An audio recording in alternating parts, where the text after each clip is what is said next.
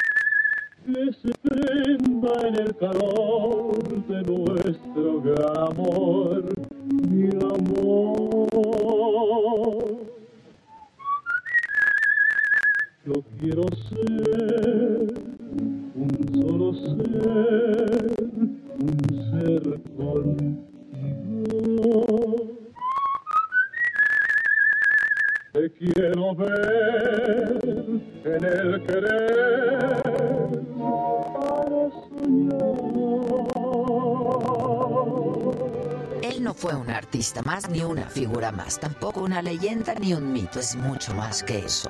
Alguien de casa, como de la familia con quien nos sentimos identificados, un pariente, un hermano, un primo, un tío, un novio, un amigo, un ídolo cercano a nosotros, Pedrito, con el que nos divertimos, reímos, de quien nos enamoramos y sobre todo con quien lloramos. Ay, qué. Con ella soy feliz.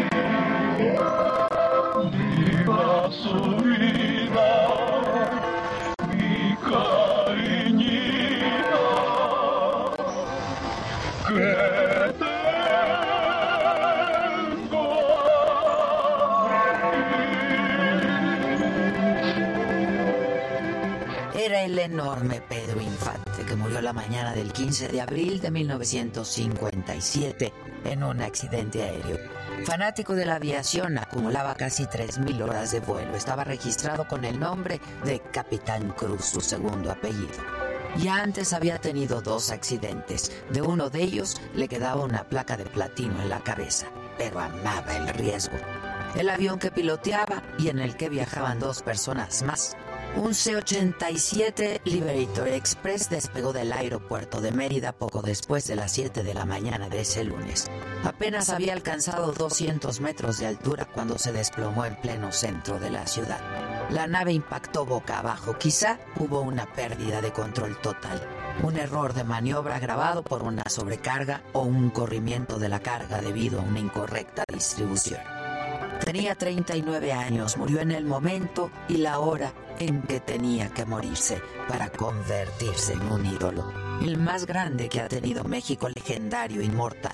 A pesar de su juventud tenía problemas de salud, padecía diabetes, calvicie, estaba dejando de ser la figura ideal, el hombre fascinante, el seductor que nos había cautivado. Te consta que no soy tonto como tú lo has presumido. Tonto no siento metido por el hambre de amistades. El hambre siempre la calmo con el manjar del amigo. Mendigo es sino mendigo el que roba a sus amigos. Tú lo dices, lo sostengo, no te vayas a cansar. No le saques, si le saco, o se acabó este cantar. Bailamos por ti. Bailamos, por favor.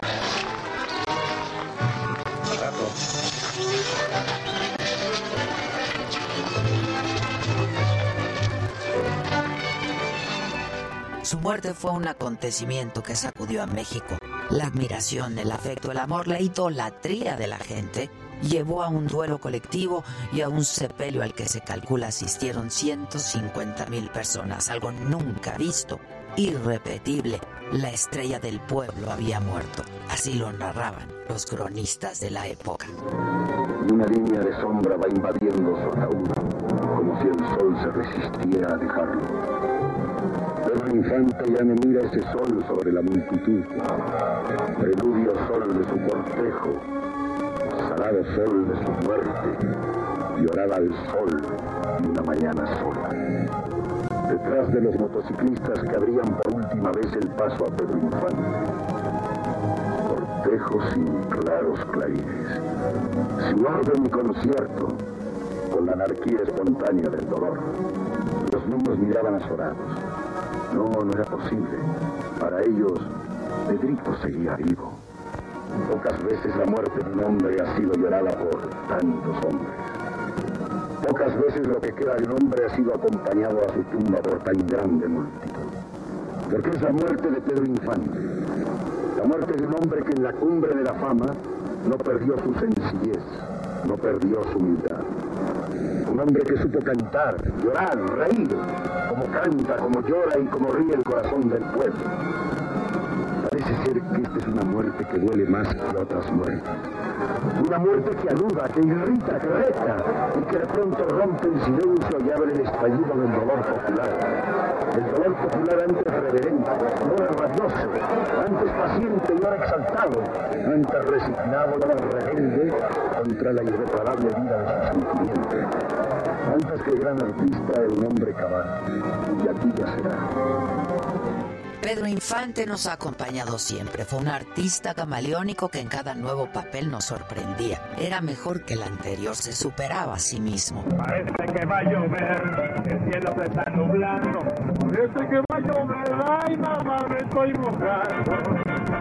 La lluvia la manda Dios, el agua la da el alcalde. La quiero yo, ay ma, yo la pido en.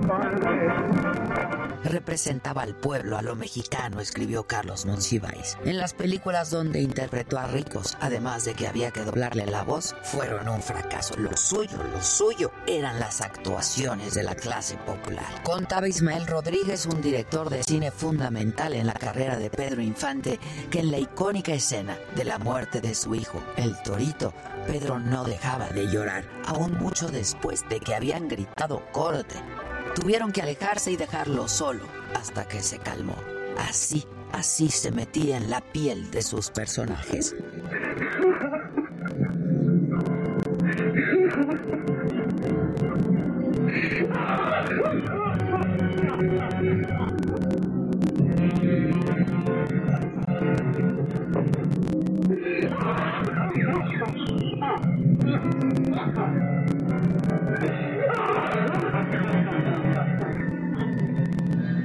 La muerte sorpresiva de Pedro Infante alimentó el mito de que estaba vivo, que mantenía vínculos con el narcotráfico y tuvo que fingir su muerte, que era amante de la esposa de un poderoso personaje, que estaba oculto en algún lugar, deforme con el rostro desfigurado. Y surgieron los imitadores, las voces gemelas del ídolo en los mercados, en las calles, en las fiestas, en los bares y en el metro. Se multiplicó. Y sí, sigue vivo, sin duda. Pedro Infante nunca va a morir mientras lo cantemos, mientras veamos sus películas y sigamos celebrando su vida. Por cierto, ahí viene Pedro Infante, que cante, que cante. Este era un oso carpintero que vivía muy pobre. Lloraba porque sus ositos le chillaban de hambre. La urraca le robó el martillo, clavos y cerrotes lloraba porque su herramienta no podía comprar. Ay, papachito, que no. Hijo de mi vida, no lo hay. Un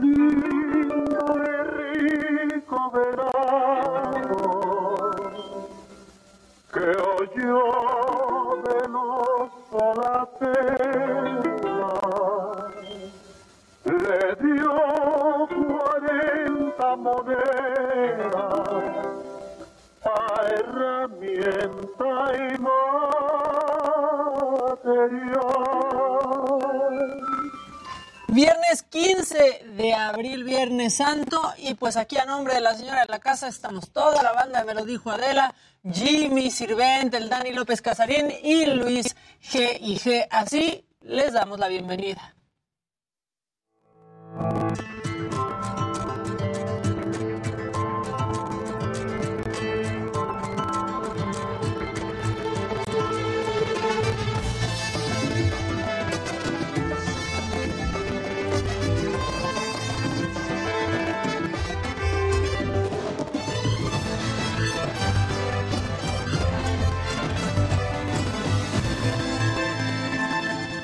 Con la información, porque es Viernes Santo, pero hay información. La familia de la joven de 18 años, Devani Susana Escobar, que lleva casi una semana desaparecida luego de acudir a una fiesta en Escobedo, en Nuevo León, intensificó su búsqueda en el estado y Jonathan Padilla tiene la información.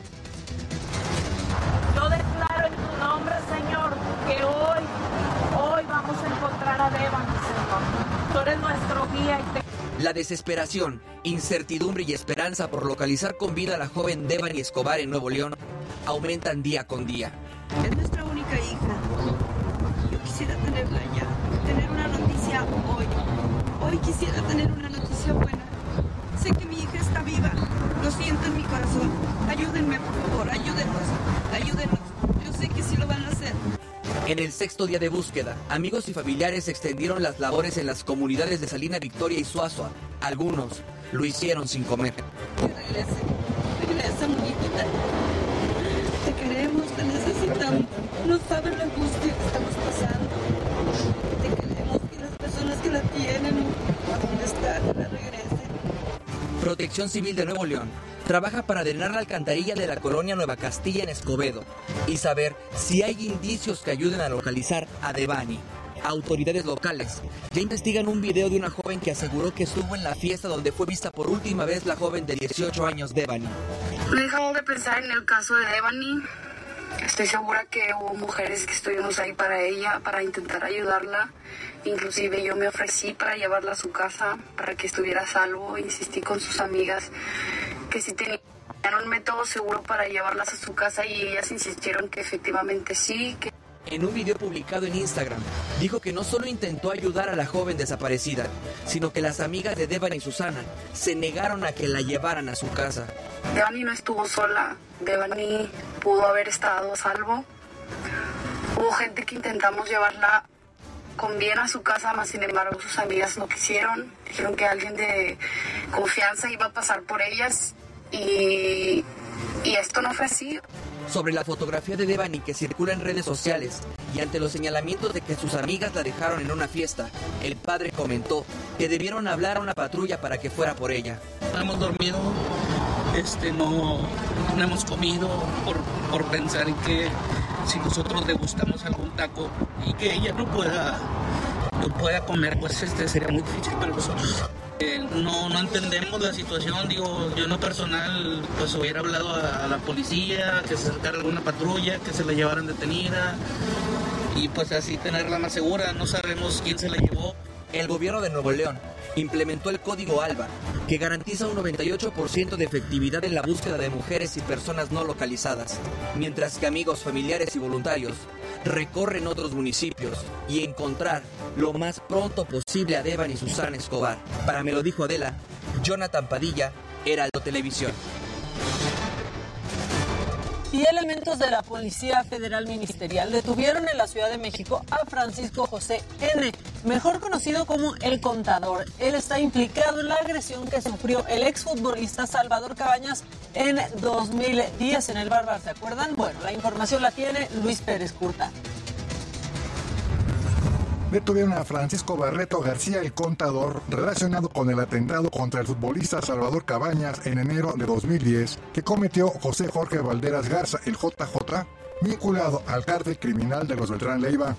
Este jueves, más de 20 agentes de la Policía Federal Ministerial de la Delegación Toluca rodearon la casa en Llano Redondo, Manzana 6, lote 23, Colonia Llano Redondo, en la alcaldía Álvaro Obregón.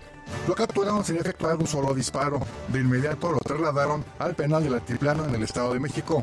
En 2011, Francisco Barreto García cobró relevancia cuando fue detenido por primera vez, acusado de estar relacionado con el atentado contra el futbolista del América, Salvador Cabañas. Sin embargo, en esa ocasión las autoridades ministeriales no pudieron comprobar su complicidad, por lo que fue liberado.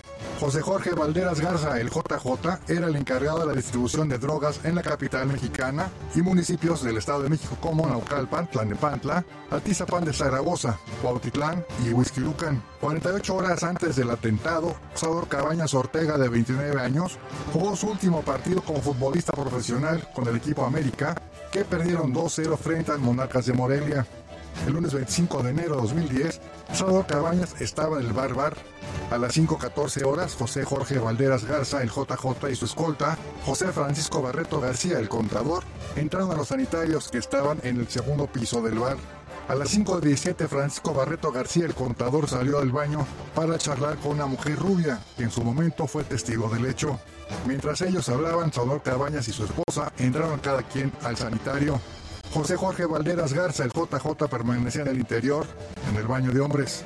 Un guardia del Bárbaro intentó entrar al sanitario y se asomó y se retiró en ese momento. Eran las 5.19 de la mañana cuando el contador y el JJ salieron del baño. El guardia de seguridad avisó del ataque a Salvador Cabañas. Los agresores salieron del lugar en menos de un minuto.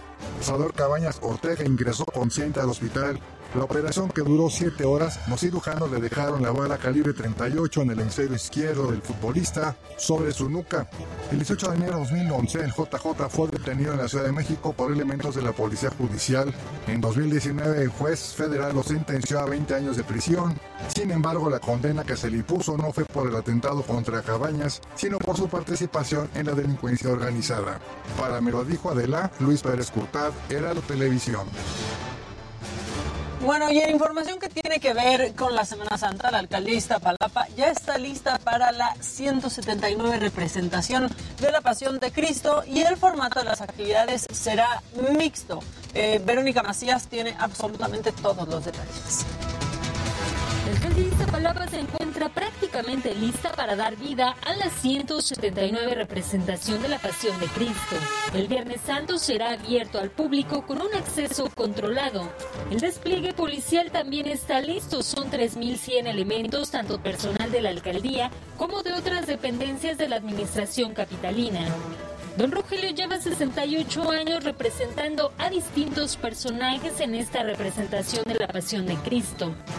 68 años estoy aquí presente y todavía digo que faltarán más años. Pero espero que espere aguante yo otro año más o, o dos. Pero ya pienso salirme, pero mis compañeros muchos me dicen que no, yo que sí. Pero, pero yo les voy a seguir a ver qué Dios dice. Otros llevan menos tiempo, pero no por ello su fe es menor, como la de Don Francisco. Pues yo me siento bien para servir a mi Padre Eterno, a mi Dios. Yo soy para servir a Él. Tengo una promesa. Tengo una promesa y tengo que cumplirla. Este jueves se realizó un homenaje a todos aquellos que tienen más de 40 años participando en estas actividades. Me siento más, más mejor, más, más contento, más... Pero yo, yo sé que como lo puedo Yo soy muy sentimental, cuesta de nace, lloro, la verdad, porque es de gusto. Y luego así me encuentran unas personas, ¿por qué lloran, Rogelio?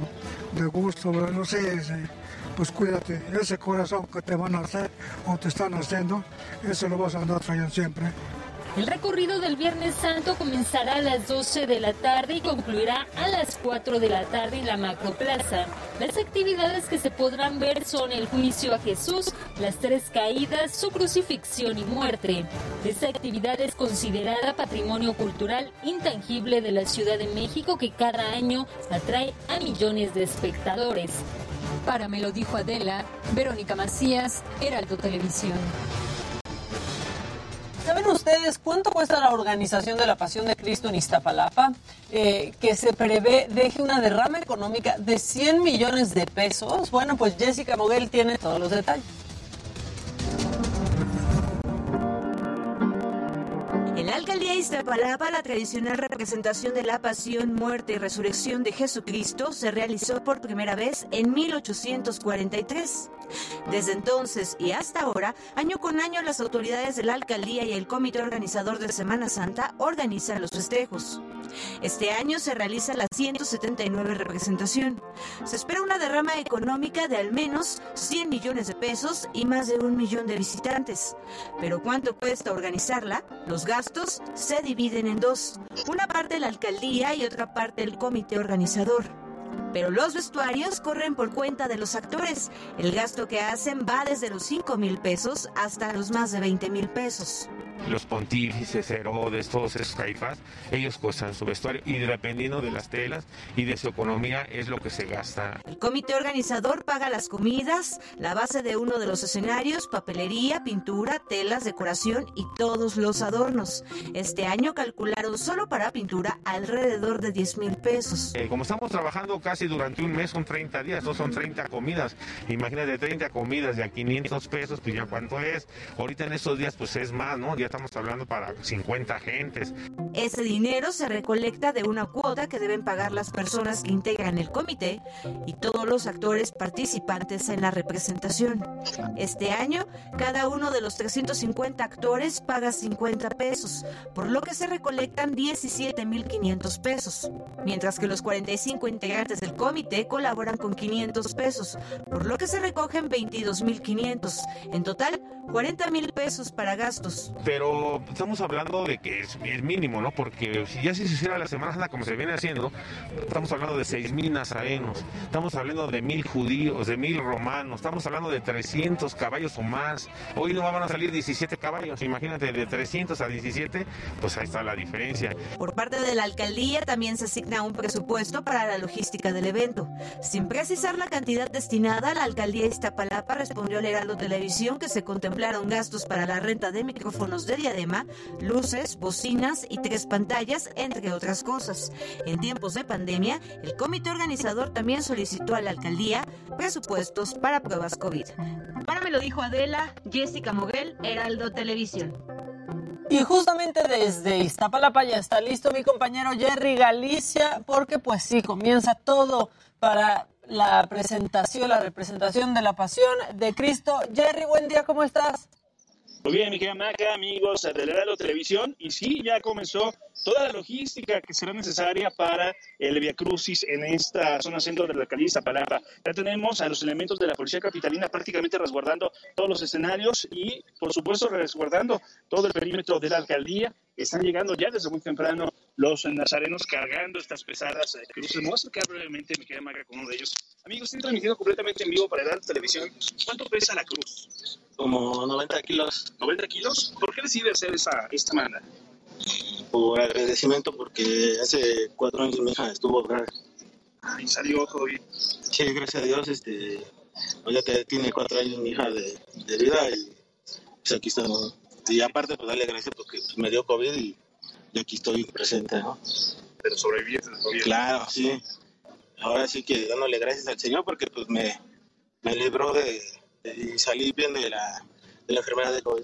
Amigo, es un tramo de casi tres kilómetros de recorrido. ¿Cómo te preparaste? Pues psicológicamente y pues un poco de ejercicio y pues dándole gracias al Señor.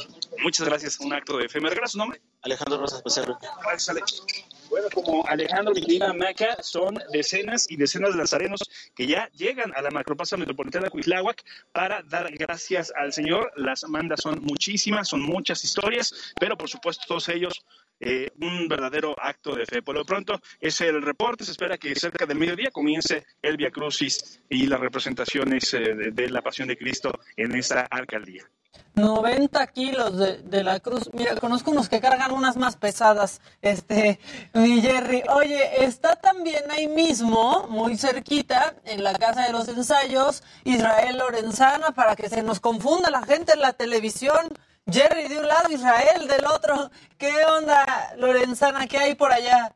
Gracias. Maca, Maca, ¿cómo estás? Fíjate que tiene razón, se van a confundir, no van a saber quién es quién. Pero bueno, yo traigo bocas de color rojo, esa puede ser una opción.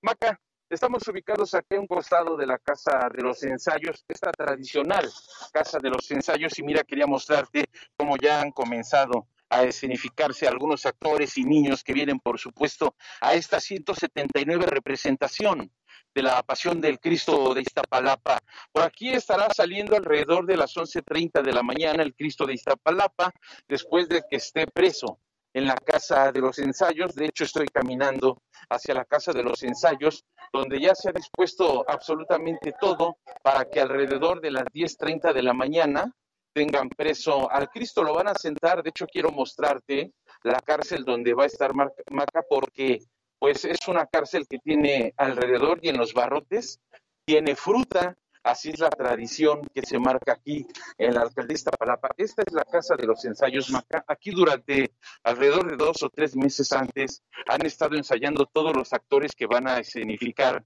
esta pasión de Cristo aquí en Iztapalapa. Y bueno, pues ahí estás observando de fondo cuál va a ser la cárcel donde van a tener preso al Cristo de Iztapalapa. Tiene fruta, alcanzo a ver que hay naranjas, hay sandía, hay melón, hay algunos eh, mamey.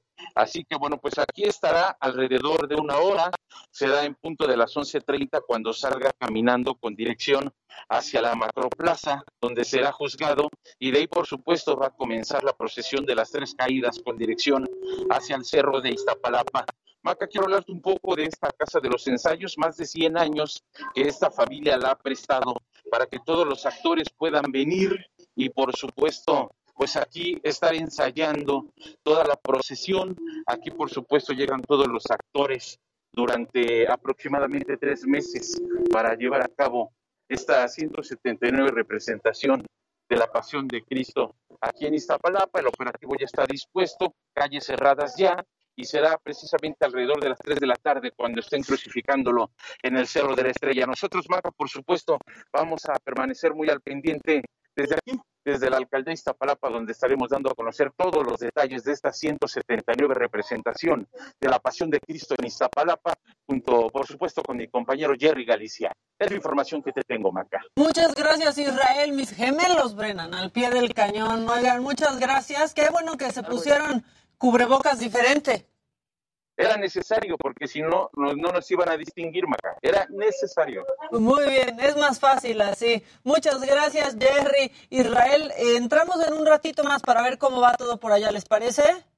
Claro que sí, vamos a estar muy al pendiente, Maca. Un abrazo a los dos. Y en el día 51 de la guerra, más de eh, em, 4 millones de personas han abandonado Ucrania desde el inicio de la invasión rusa. Según el recuento de la ONU, un éxodo de este nivel y en este lapso de tiempo no tiene precedente alguno desde la Segunda Guerra Mundial. Y el expresidente de Estados Unidos, Donald Trump, se unió al actual mandatario Joe Biden y calificó de genocidio la invasión rusa a Ucrania en medio de la controversia generada por la utilización de este término.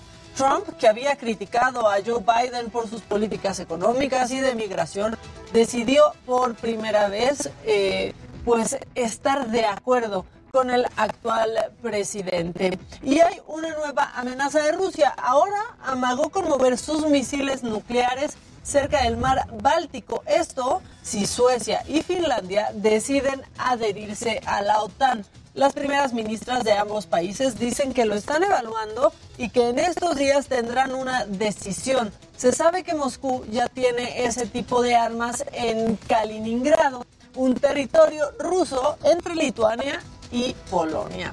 Y en el plano económico, el Fondo Monetario Internacional calculó que la guerra en Ucrania y la inflación van a frenar el crecimiento mundial en todo este año y en el 2023 antes de la invasión rusa al fondo, el fondo, perdón, había pues ya bajado su proyección de crecimiento para este año a 4.4% en promedio a nivel mundial. Y por favor escuchen esta historia. Rusia y Ucrania están unidos por el amor. Esto gracias a la boda de una pareja tras cuatro años de noviazgo.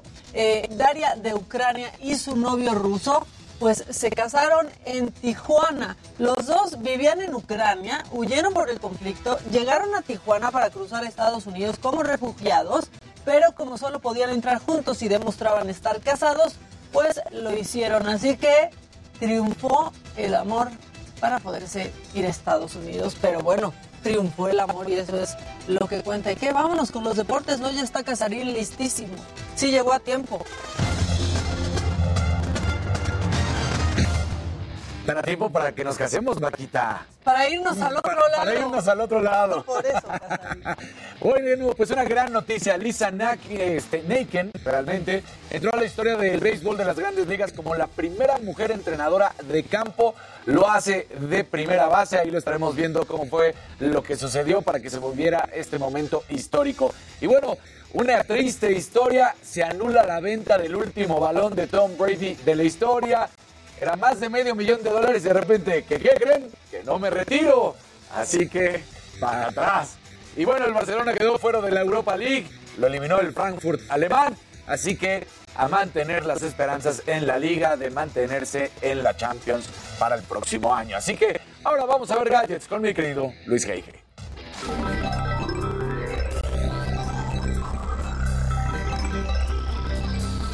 Muy buenos días, ya es viernes, viernes santo. Y bueno, decía Yu dio a conocer el panorama de las plataformas de streaming al cierre del 2021. Y chequen, Netflix sigue siendo el rey del streaming. En el país le siguen Disney Plus y HBO Max. Por otro lado, WhatsApp anunció una nueva versión de su aplicación con una gran cantidad de novedades, en donde destaca una nueva función llamada Comunidades, que supuestamente es para generar grupos de discusión. Finalmente, después de pues, el periodo más difícil de la pandemia, Tinder está trayendo de vuelta su modo festival. Es una función diseñada para ayudar a los usuarios para encontrar gente, amigos, compañeros en festivales, incluso hasta pues, bueno, un interés romántico. Pero bueno, estimado Jimmy, hablando de festivales, ¿qué nos tienes entre piernas?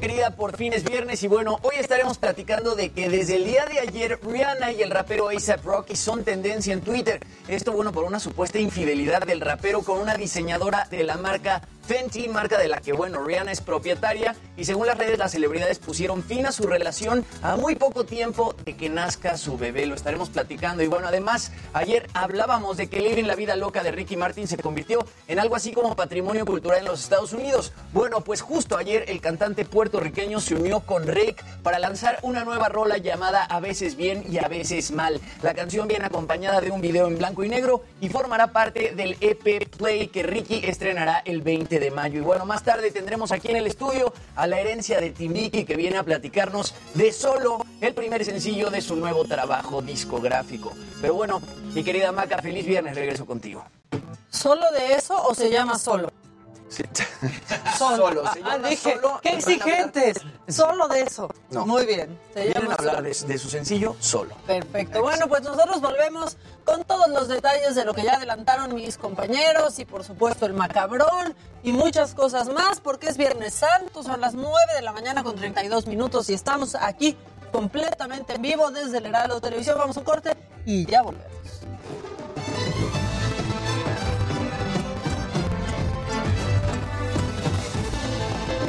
A partir del 3 de abril, disfruta los domingos familiares de Harina México con precios muy accesibles.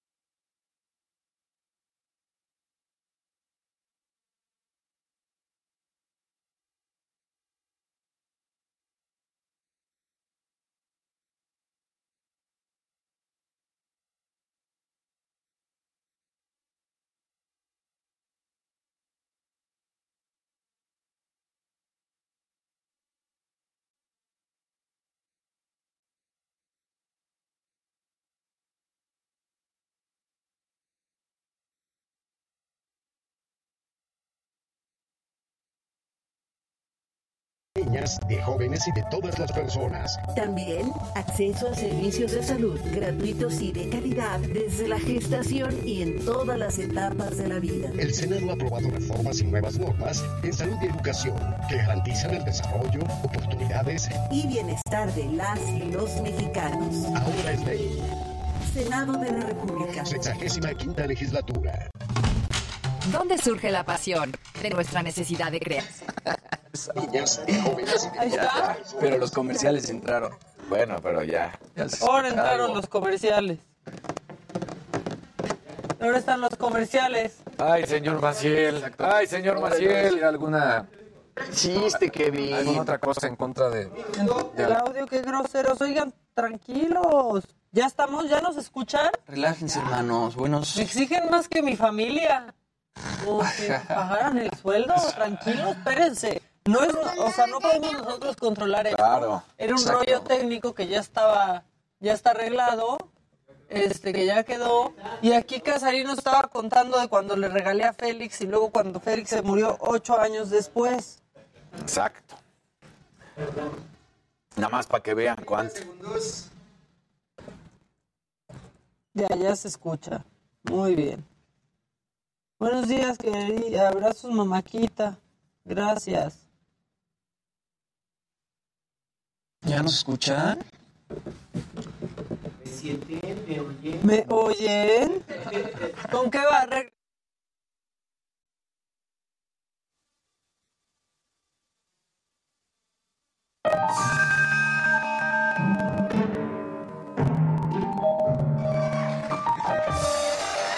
Bueno, ya estamos de regreso en vivo en este Viernes Santo. Santo Viernes también. Santo Viernes. Santo Viernes Sí, sí, sí. también. Exacto. Y vámonos con eh, Macabrón, Macabrón ligerito nomás para, para divertirnos porque ya sabemos que existen los perros guardianes, pero también hay gatos guardianes, compañeros. Ah, sí. A sí, fíjate, ve que, cómo te interesó el tema. ¿Qué? Checa. ¡Wow! Chase, come on. Pero ese es un tigre, está You're gonna wake up the baby. Come Está más grande que el bebé. on. Yes, you are. Come on, let's. Come on. What do you mean no? Chase. Okay, okay.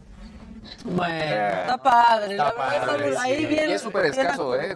Los que suceda algo así es muy escaso. Que quieran estar tan cerca, ¿verdad? Sí, sí, sí. la verdad. Por eso todos los que somos muy necesitados de amor tenemos perros. La verdad, eso sí, te jalan, te jalan, te hacen caso. Es demasiado, ¿no? No, Son muy golosos. es demasiado, Nunca es demasiado, perro. Híjole. Yo también. O sea, ni dos perros, ni Ah, tres sí, perros son demasiado. O sea, bueno, eh, esta señora se hizo viral porque su hija la llevó a ver a Elton John y su reacción, la verdad, es que está increíble. A ver.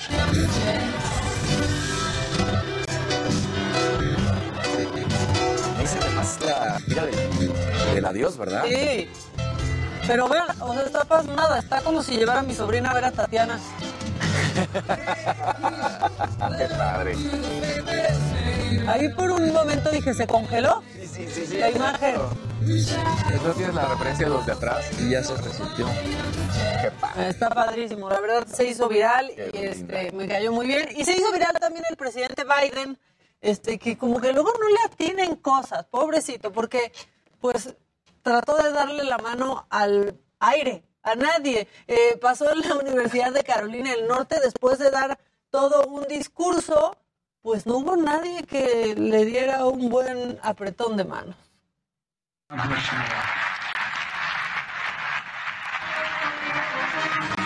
Ay, Yo estaba hablando con su amigo imaginario. ¿Qué pasó? ¿Qué onda? lo dejaron solo, pero aparte nadie de los que estaba ahí No, igual le vio a, le falló el, la referencia. Vio a la niña tres, tres hombres. No estaba preguntando, ¿me tengo que ir por aquí? No. O iba a bailar la Macarena. Iba a, o iba a bailar la Macarena. No tengo manita, no tengo manita. Bueno, pero siempre le pasan estas cosas a Biden, ¿eh? sí. O se pierde y no encuentra la salida. Lo que dicen aquí es que nadie se acercó también a extenderle la mano. Está en uno de sus puntos más bajos pájaro de popularidad. El pájaro, solo el pájaro se le acercó esta semana Sí, a sí. mancharle el traje. Oigan, y este tipo de videos de revelación de género, yo me chocan. O sea, me caen muy mal, pero este señor me cayó aún peor porque vean la reacción que tuvo al ver que iba a tener una niña porque pues todo se puso rosa porque para la gente si es rosa es niña.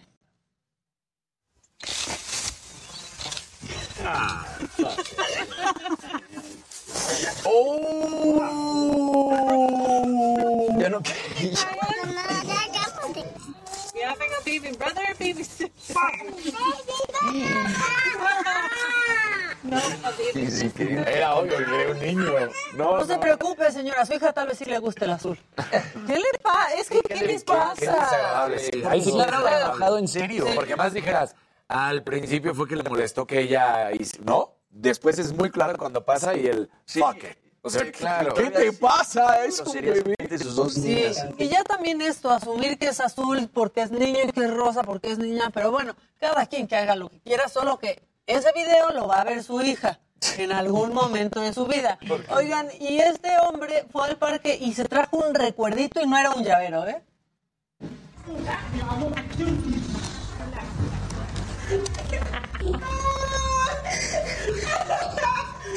¿Qué trae una ardilla? No, no, no, no, no, me muero.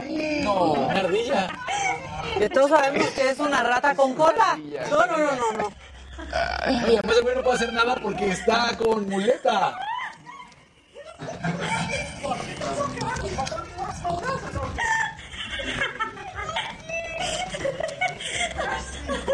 Se mueren de risa. Pues Por es que eso- es así, dan risa. Y ya. Es que las ardillas todo el mundo es que tiernas, pero esas te muerden y transmiten no, rabia. rabia. Por eso no hay que darles de comer, porque luego se toman esas ¿Cómo te quitas licencias. ¿Y por qué se te subió ahí?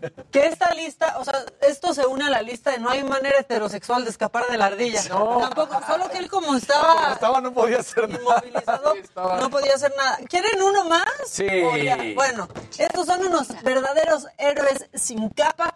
Sucedió en Ecuador y en plena inundación, pues así rescataron a este perrito.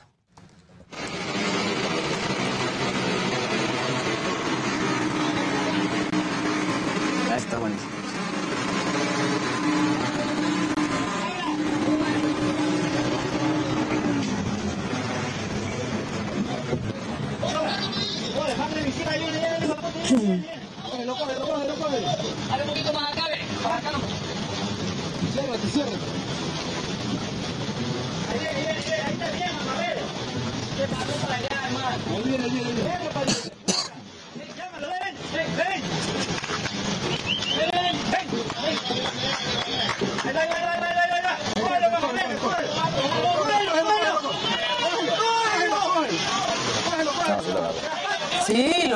Lo rescata.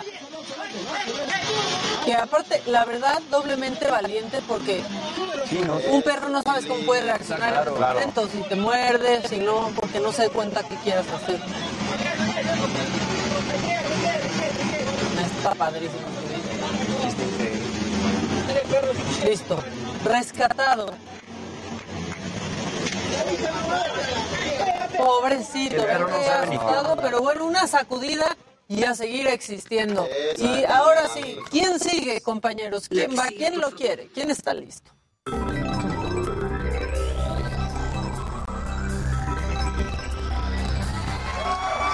Gente bonita, muy buenos días, ¿cómo están? Es viernes, ya, lo logramos. Santo viernes. Santo viernes, santo viernes. Oigan, eh, WhatsApp eh, anunció nuevas características bastante interesantes. Algunas las habían pedido mucho los, los usuarios. En primer lugar, llegan las reacciones. Ya vas a poder poner reacciones a los comentarios que te mande la gente. Vas a poder casi poner cualquier tipo de, pues de, de emoji. Eh, esto muy similar a como se realiza en Facebook. Hay que recordar que obviamente forma parte de esta compañía. Así que estas funciones, pues sí, se van a ir heredando. Por otro lado, vas a poder tener ya llamadas de, vo- de voz con hasta 32 personas al mismo tiempo. O sea, yo creo que pues sí, como para juntas de trabajo, pero no sé si con 32 en una videollamada va a estar bastante No, fuerte. ¿para qué No, quieres? Exacto, exacto. Ahora, en los grupos va, va a poder el administrador ya eliminar mensajes. O sea, no sé, a cualquier tipo, eh, no sé, grupos donde ponen algún tipo de anuncio o algún mensaje indebido, etcétera, el eliminador ya lo va a poder eliminar. También se van a poder intercambiar archivos de hasta 2 gigabytes. lo mejor, Eso está ¿no? buenísimo. Ya. Bueno, para la chamba está súper bueno. Ya para dejar de mandarme. Porque ahorita Sí, que agarra de exacto. 60... Sí, son megas. No hay Sí, son nada. megas. Como dice Maca, tenemos que estar mandando mails todo el tiempo y Claro. ya con Para esto. mandar Ahora- un video ya no le tienes que bajar la calidad. Exactamente, exactamente. Ahora, por otro lado, viene una nueva función que se llama comunidades, que está un poco confuso todavía porque es este tema de poder unir grupos dentro de una misma comunidad o dentro de un grupo generar subgrupos. Entonces, vamos a ver cómo funciona esto. Esta creo que es la función que generó más comentarios y creo yo que pues sí, eh, habrá que ver qué uso le van a dar al final a los usuarios. Son este tipo de características donde yo siempre he mencionado que eh, las, los emprendedores, las empresas lanzan la característica y ya los propios usuarios son los que le van dando como esta, este feeling de qué quieren hacer con todo esto.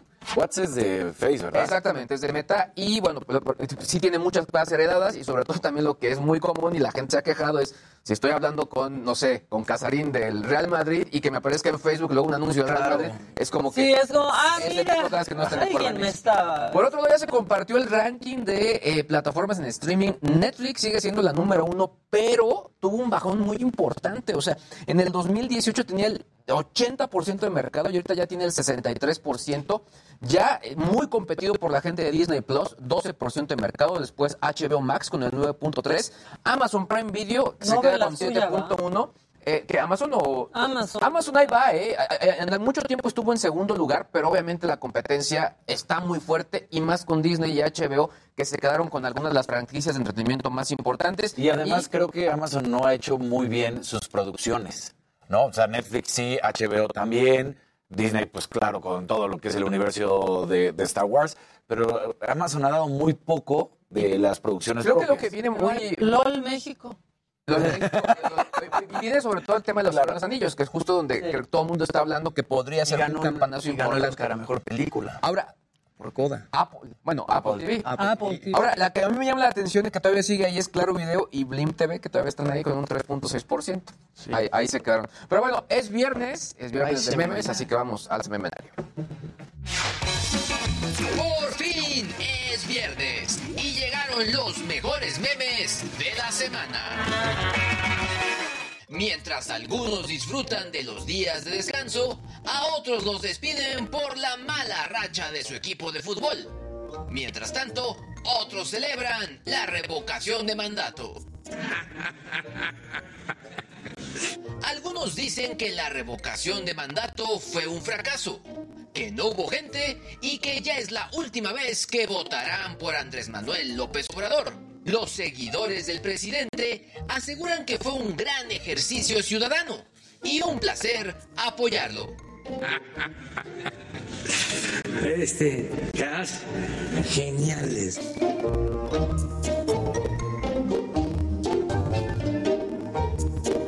El rebaño sagrado volvió a perder, ahora contra el Monterrey. Ya, Gonzalo. Te están viendo tus hijos, Gonzalo. Y finalmente corrieron al técnico Michel Leaño. El problema es que no saben qué hacer, porque deben encontrar a un reemplazo y ya no pueden perder si quieren entrar a la liguilla. Este sueño despierto en que voy a ser el mejor entrenador del país.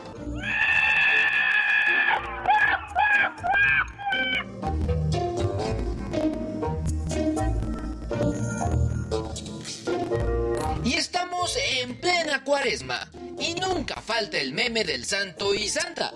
Los que sufren porque no les dieron vacaciones y los que están en albercas llenas de gente, pues es la primera vez que descansan desde hace dos años. Vamos a la.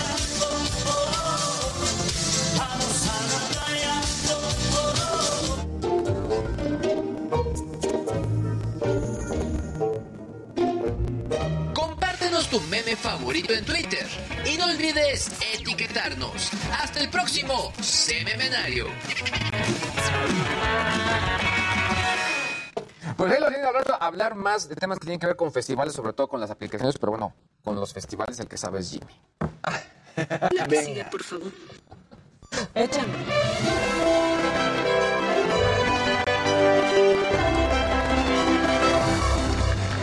buenos días, gente querida. Feliz viernes. Por fin es viernes, Casarín. Buenos días. ¿Cómo estás? Viniste con outfit de viernes. Tú muy bien. Porque Maquita ayer me dijo, yo te conozco, vente más joven. Dije, ahí está. ¿para qué Más voy a-. No, Sí. O sea, Casarín. ¿Qué onda, Maquita? Buenos días. Lucito, buenos Sí días. les gustas más a las féminas. Así gustan más a las féminas. Oigan, bueno, eh, Luis no nos habló de los trending topics, pero es trending topic Rihanna y es trending topic ASAP Rocky y no por las mejores eh, razones. Justamente lo hemos estado platicando mucho aquí y les enseñé unas fotos eh, justamente esta semana de Rihanna pues presumiendo su embarazo para una revista de moda muy importante. Bueno, pues una prueba más para no creer en el amor y la fidelidad y es que Rihanna y A$AP Rocky justamente son tendencia en Twitter. Desde ayer, pues según varias personas, la pareja se separó por una infidelidad del rapero con Amina Muadi, que ella además es diseñadora de calzado de la marca Fenty de Rihanna. No. Sí, sí, a principios de año justamente nos enteramos de que Rihanna y A$AP Rocky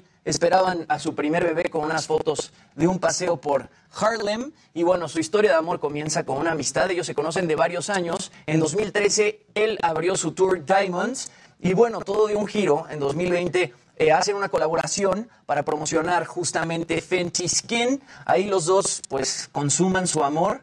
Después se sabe que Rihanna está embarazada y ahora se hace súper viral en redes sociales, que los dos terminan su relación. A$AP Rocky le fue infiel con la diseñadora Amina Muadi. Y bueno, justamente esta información la filtra un influencer que se llama Louis Pisano, que es un influencer de moda muy famoso que ha trabajado en, Harper, en Harper's Bazaar y otras publicaciones muy importantes de moda. Él publica un tweet que dice, Amina fue responsable del diseño del calzado de Fenty y Rihanna luce a menudo zapatos personalizados de esa marca. De hecho, Rihanna ya dejó de seguir a Amina en Instagram. Se dice que este supuesto romance ya se llevaba cultivando desde hace tiempo. En otro de sus tweets, este comentarista de moda dice que el romance de ellos pues, se, ha veni- se había venido cocinando, pues ya habían, ya habían convivido desde hace tiempo. ASAP y Amina ya habían hecho una colaboración juntos en una colección de zapatos. Y bueno, pues ahora se hace muy viral que los dos terminan su relación por esta infidelidad y justamente cuando Rihanna está embarazada. O sea, una cosa es poner el cuerno y otra cosa es poner el cuerno encima con tu mujer Nunca embarazada. está bien poner el Nunca está cuerno. bien poner el cuerno, pero todavía desde mi es punto de vista sí lo hace más grave. que lo tuitea? Él ¿Con se, se llama Louis Pisano. Nomás. Él trabajó en Harper's Bazaar y él, él ha filtrado varios chismes de celebridades en Estados Unidos que han sido ciertos. Entonces, y, y- y retomaron la nota, no sabes cuántos medios de información, todos los medios mexicanos han publicado la nota. Todavía son rumores, no ha salido ni Rihanna ni A$AP Rocky a pero ya lo la dieron como información. si fuera... Que quizás están en su casa sin haberse dado Puede cuenta ser, de quizás eso. están riendo de la noticia, Ajá. pero quizá sí le puso el cuerno. Ahora sí es cierto, Y ahora le sí. ha ido mal a Rihanna en el amor, ¿eh? Lo de Chris Brown de 2009 fue fuertísimo, ¿no? Cuando Chris Brown los eh, la golpea. muchachos. ¿Cómo? Ustedes ya no. Pero ¿por qué no se encontró con Jimmy en algún momento? ¿Verdad? No sé, o con Casarín que lo llevara con... Antes de casar. Sí, exacto. Dicen que es comercial de Taco Bell. Ni hay Taco Bell en México. Exacto. No puede ser comercial. Sí, no. O sea, Bueno, así A$AP Rocky y Rihanna y bueno, en otras cosas. Así como nunca vimos, ¿no? Al coyote alcanzar al correcaminos, jamás vimos a Scrat, este personaje de la era de hielo, pues comerse por fin su bellota, ¿no? Es este personaje súper famoso que desde hace 20 años ha aparecido en la era de hielo y ahora publican este video. Es un cortometraje oficial donde por fin Scrat se come su bellota. Es más o menos una forma de despedida de los animadores originales que es Blue Sky, eh, la empresa original que, que diseñó a Scrat, porque Disney terminó su relación con Blue Sky, o más bien cerraron Blue Sky el año pasado. Entonces se hace muy viral este video de Scrat por fin comiéndose su bellota. Y dicen, en los últimos días de Blue Sky Studios, un pequeño equipo de artistas se reunió para hacer esta última toma. Esta toma es una despedida, una despedida en nuestros propios términos. Eh, hay varios motivos por los que publicaron este video. Uno de ellos es que Sprat ahora tiene su propia serie en Disney Plus. Otra es que desde hace tiempo, desde el 2001, la, cara- la caricaturista Evie Supersonic, pues ella dice que ella fue la creadora del personaje y la era de hielo se lo robó. Esta chica dice que justamente vio a una especie como de ardilla mezclada con una rata en Central Park en el año 2000. Ella diseña el personaje de Scrat, se lo presenta a CNN en 2001. CNN dice, no, no me interesa tu personaje. Y en 2002 ella se da cuenta que hay un, perso- un personaje muy similar en la era de hielo, que es Scrat. Y el año pasado, el año pasado ganó un juicio y ya tiene ella los derechos del personaje.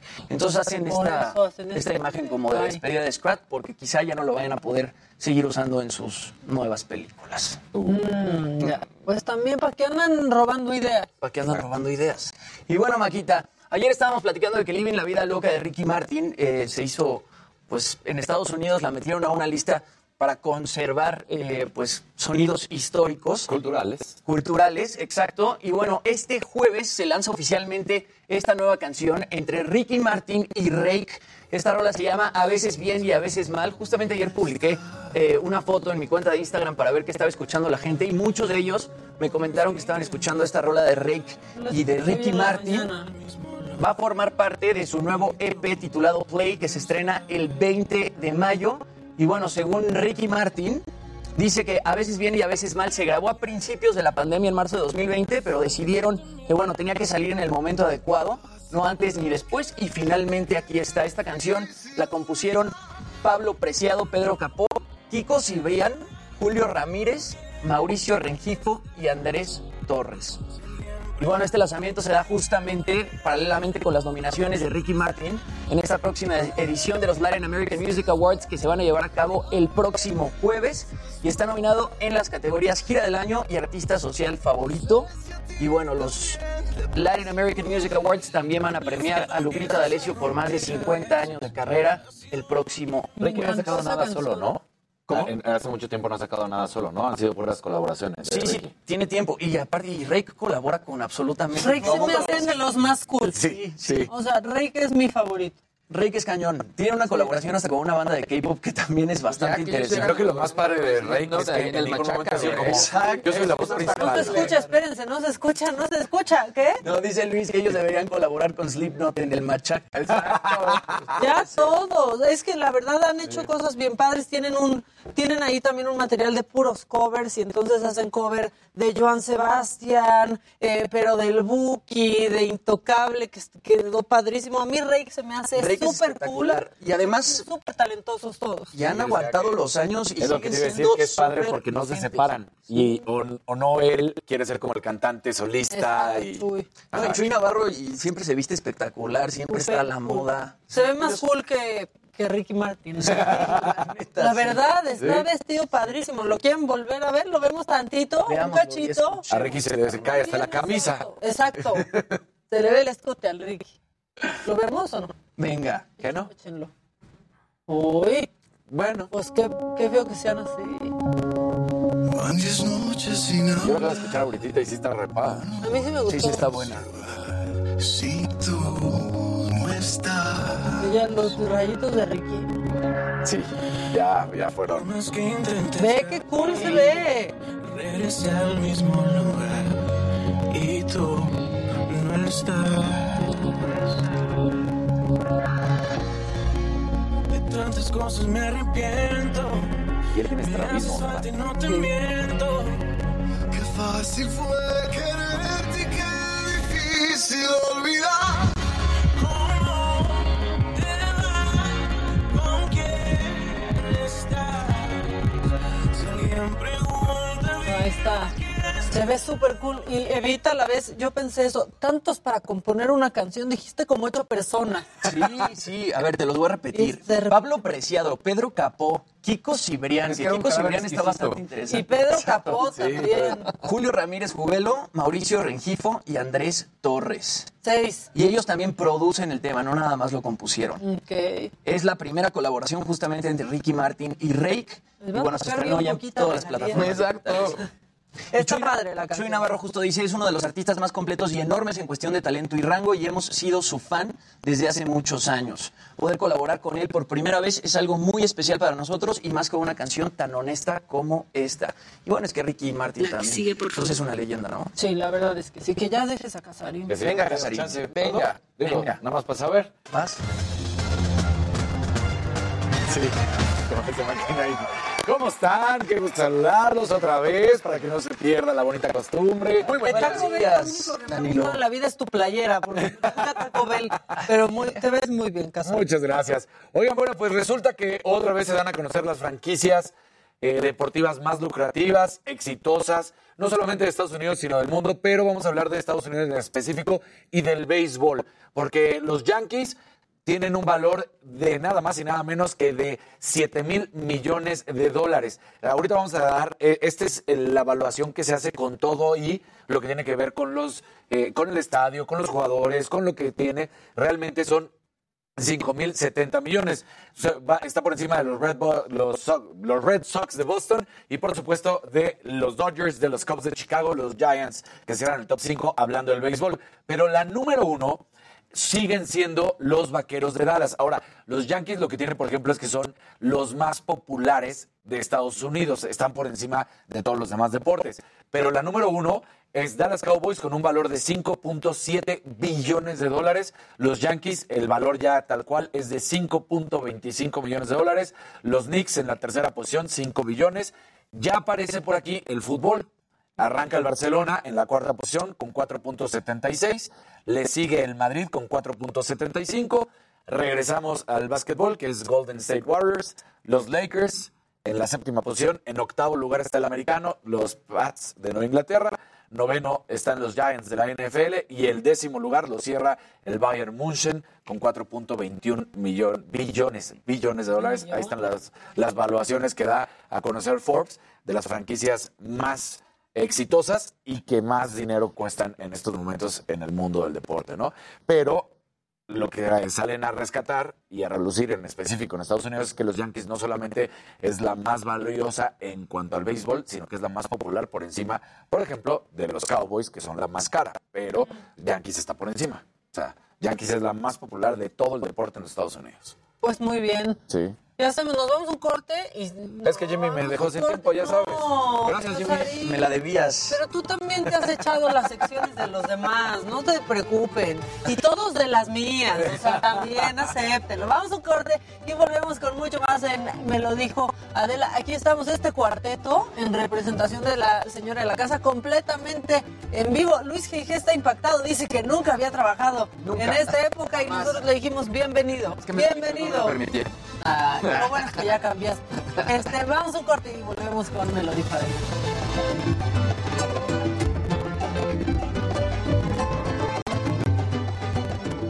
Ya estamos. Ya. Mm. ¿Qué dice el público? Te ves súper casarín. Gracias. Luisito, te ves guapísimo con esa camisa negra. La camisa negra polémica. Esta no me quedaba, ¿eh? O sea, la compré y no me quedaba. Felicidades, reina. ¿Le bajaste Te al Taco. Bell? Sí, le bajé al taco. Aquí estamos ¿Qué trabajando te, y todos que te juntos. decía yo, ¿qué te quedaba grande? No es cierto. Dani, guapísimo siempre. Jamie, qué guapo estás hoy. Gracias. Sí, ¿qué pasó? Ayer no. Bueno, uno, o sea, Se quedaron mucho de la cobija. Exacto. esa es la verdad. uno tiene mejores hay días. Hay días, sí, hay días. Hay días que no te queda el pelo, que no, o sea, sí, que te- estás jodido. La verdad.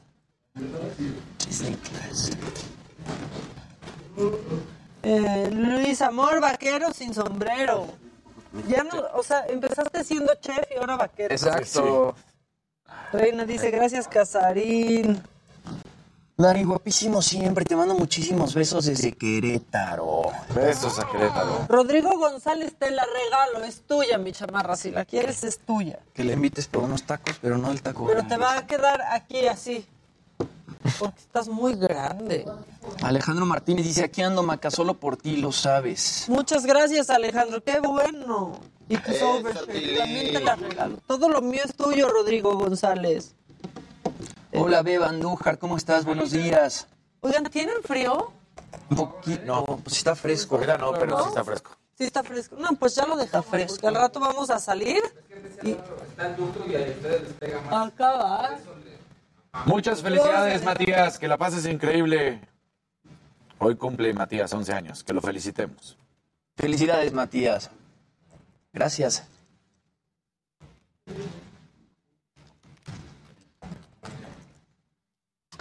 Eh, ¿Qué fecha habló Javi Derma de las quemaduras de sol? Pues no sé, Hace- pero fue como hace dos Y semanas. también habló en la saga.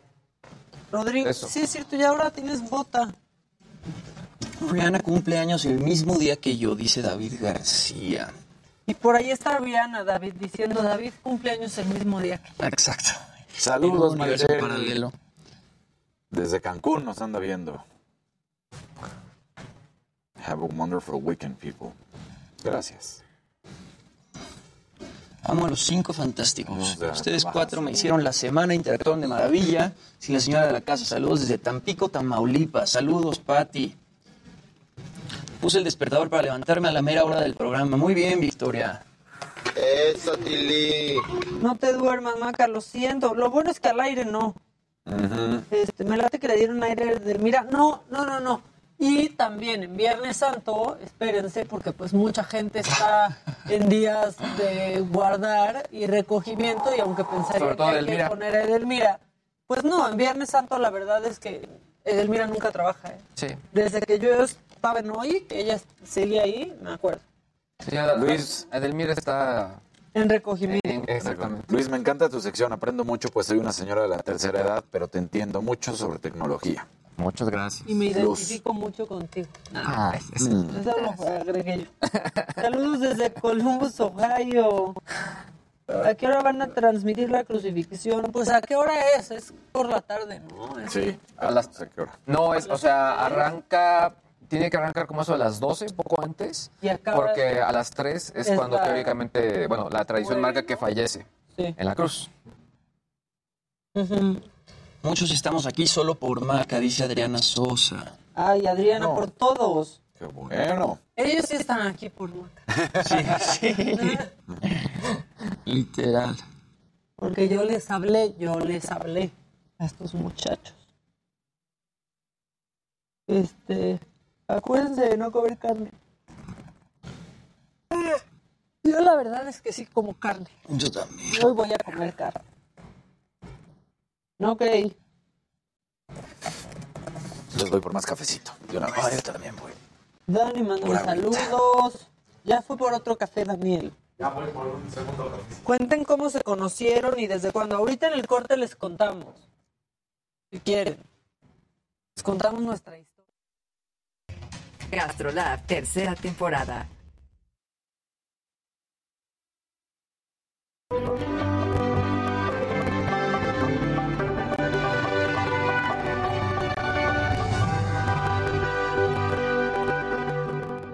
Amorcito corazón, yo tengo tentación de un beso que se prenda en el calor de nuestro gran amor, mi amor. Yo quiero ser un solo ser, un ser contigo. Te quiero ver en el querer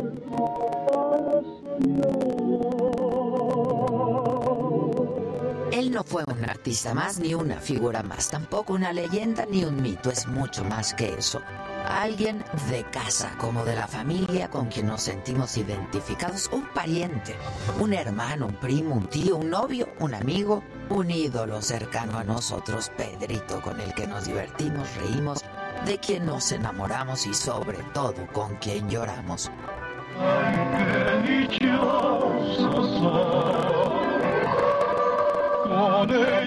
Soy feliz. Viva su vida,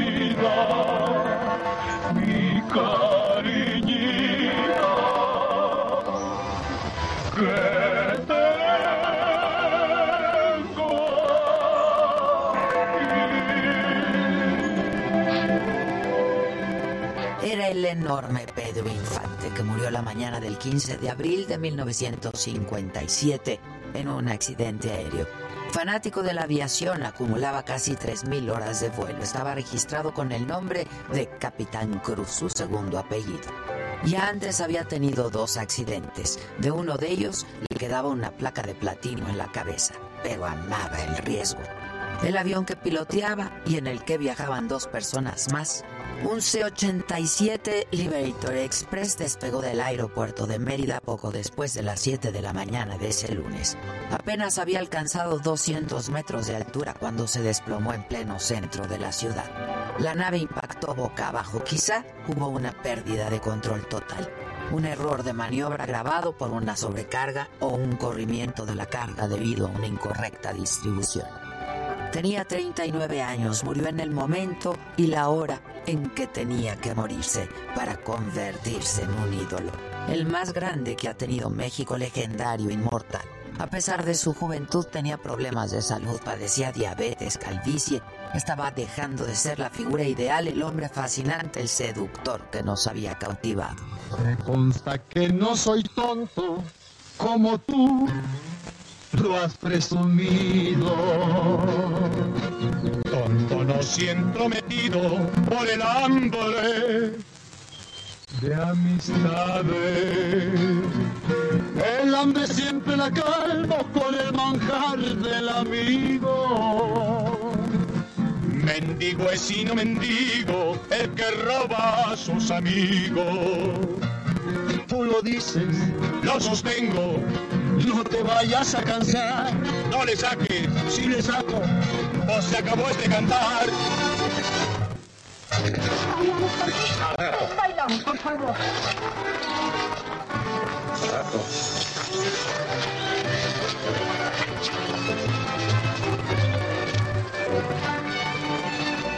Su muerte fue un acontecimiento que sacudió a México.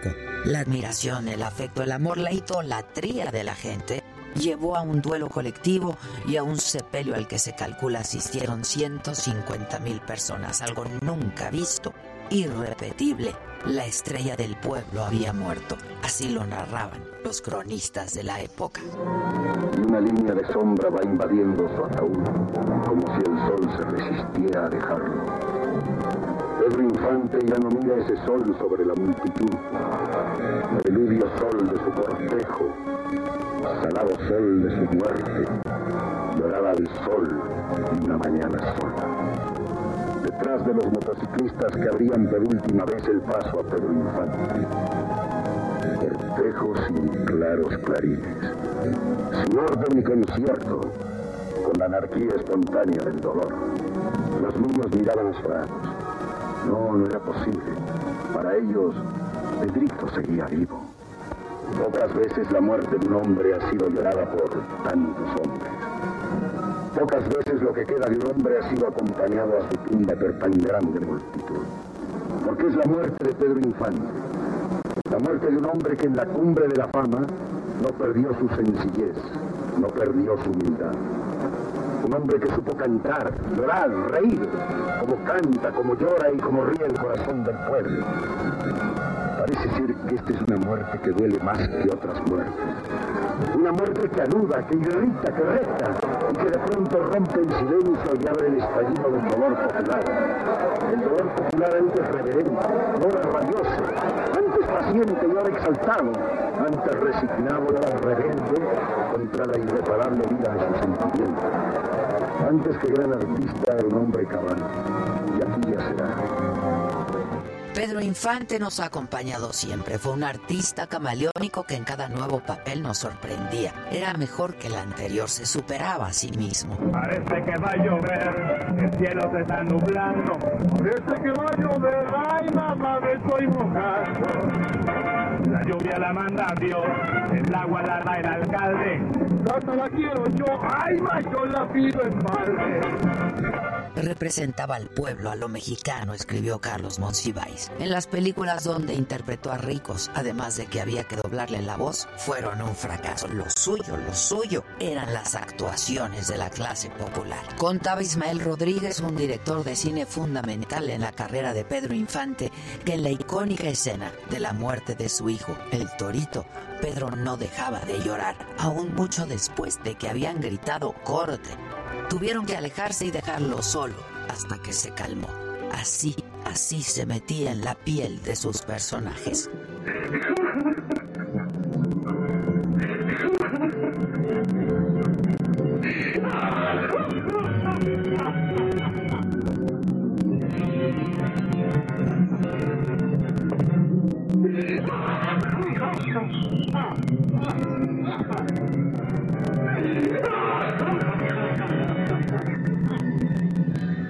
La muerte sorpresiva de Pedro Infante alimentó el mito de que estaba vivo, que mantenía vínculos con el narcotráfico y tuvo que fingir su muerte, que era amante de la esposa de un poderoso personaje, que estaba oculto en algún lugar, deforme y con el rostro desfigurado. Y surgieron los imitadores, las voces gemelas del ídolo en los mercados, en las calles, en las fiestas, en los bares y en el metro. Se multiplicó. Y sí, sigue vivo, sin duda. Pedro Infante nunca va a morir mientras lo cantemos, mientras veamos sus películas y sigamos celebrando su vida. Por cierto, ahí viene Pedro Infante, que cante, que cante. Este era un oso carpintero que vivía muy pobre. Lloraba porque sus ositos le chillaban de hambre. La urraca le robó el martillo, clavos y cerrotes. Lloraba porque su herramienta no podía comprar. Ay, no papachito, que anotar. Hijo de mi vida, no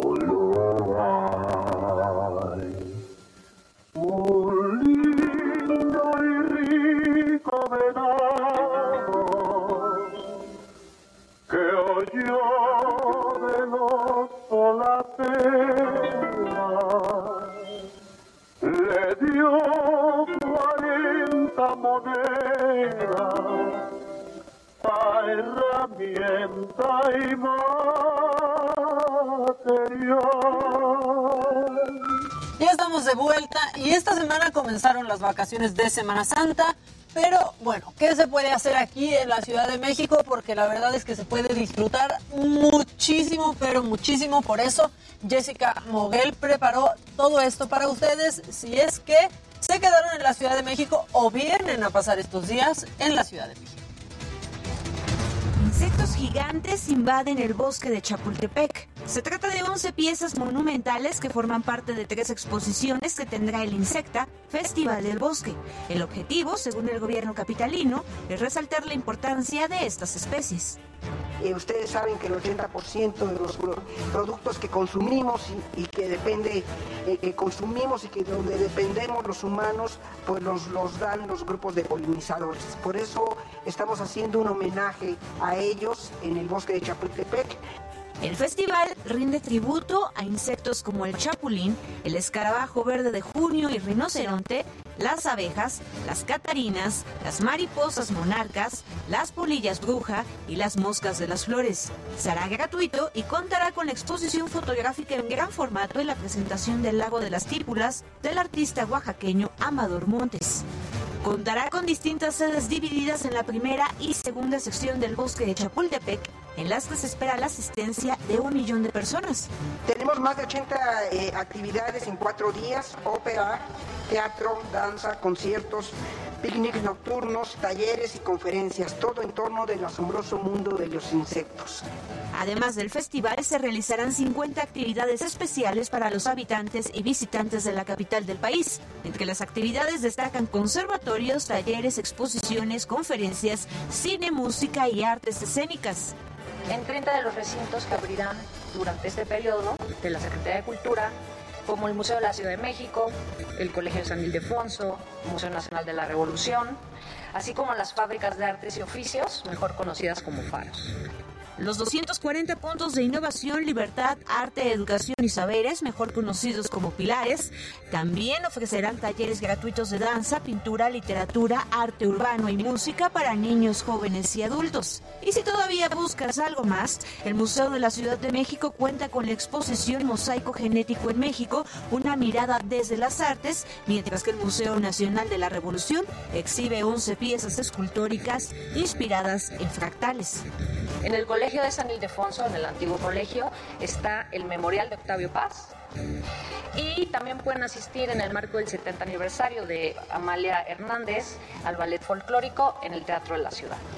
Y el 19 de abril llegará al Zócalo Capitalino la Capilla Sixtina. Estará abierta al público durante un mes, de las 10 de la mañana a las 6.40 de la tarde. Para me lo dijo Adela, Jessica Moguel, Heraldo Televisión. Y en la primera hora ya tuvimos un enlace, pero vamos de nuevo hasta Iztapalapa. Ahí está ahora Amado Azueta. Amado, buen día. ¿Qué, qué hay por allá de novedades? Hola, ¿qué tal Maca? Muy buenos días, saludos a todos. Fíjate que ahorita pues eh, toda, muchísima gente ya se está dando cita aquí en la alcaldía de Iztapalapa precisamente para dar cuenta de este Vía Crucis que año con año se llevó haciendo durante 179 años. Y los últimos dos pues fue de una manera pues contenido por primera vez. Después de dos años ya se hace de una manera abierta. Y si mi compañero puede hacer un paneo para que te des cuenta de cómo se ve todo este lugar, precisamente yo me encuentro en el cruce de la calle Ángel Erdo de Tejada cruce con Aztecas y pues estamos viendo ahorita la macroplaza donde eh, a las 12 en punto se va a llevar a cabo pues ya este, esta representación. A las 11.30 va a salir todos los actores que interpretan a Jesús, a los romanos, a toda esta gente que cada año busca estar en este punto. Bueno, van a salir de la Casa de los Ensayos, después van hacia la Macroplaza. De aquí se va a llevar a cabo en la Macroplaza a las 12 del día, pues los diferentes episodios bíblicos, como es el cuarto concilio, Claudia con Pilato, Jesús es llevado ante Herodes y después es azotado y sentenciado. Así las cosas, Maca, déjame decirte que hasta este momento pues se ve una coordinación eh, eficiente por parte de toda la alcaldía. Fíjate que se ha distribuido a personas que van de morado para que ellas sean las que contengan a la gente que se va a dar presencia. Y fíjate que afortunadamente no es tanta gente como se estaba previendo. Sí ha bajado la cantidad de gente y bueno, pues van a estar observando cómo va a ser las tres caídas estos actores representando la vida y pasión de Cristo. Y bueno, pues es lo que va a ocurrir las próximas horas. Desde luego vamos a estar aquí pendientes. Y pues a todas las personas que quieran dar seguimiento, esto lo puede hacer a través de las redes sociales. Ya no es conveniente en esos momentos acercarse a Iztapalapa y es que hay muchas calles que están cerradas. Por ejemplo, por eh, comentarte algunas, está cerrado toda la avenida Ermita hasta Rojo Gómez, eh, avenida Hidalgo, también el eje 6, canal de Terrocales, prolongación Estrella.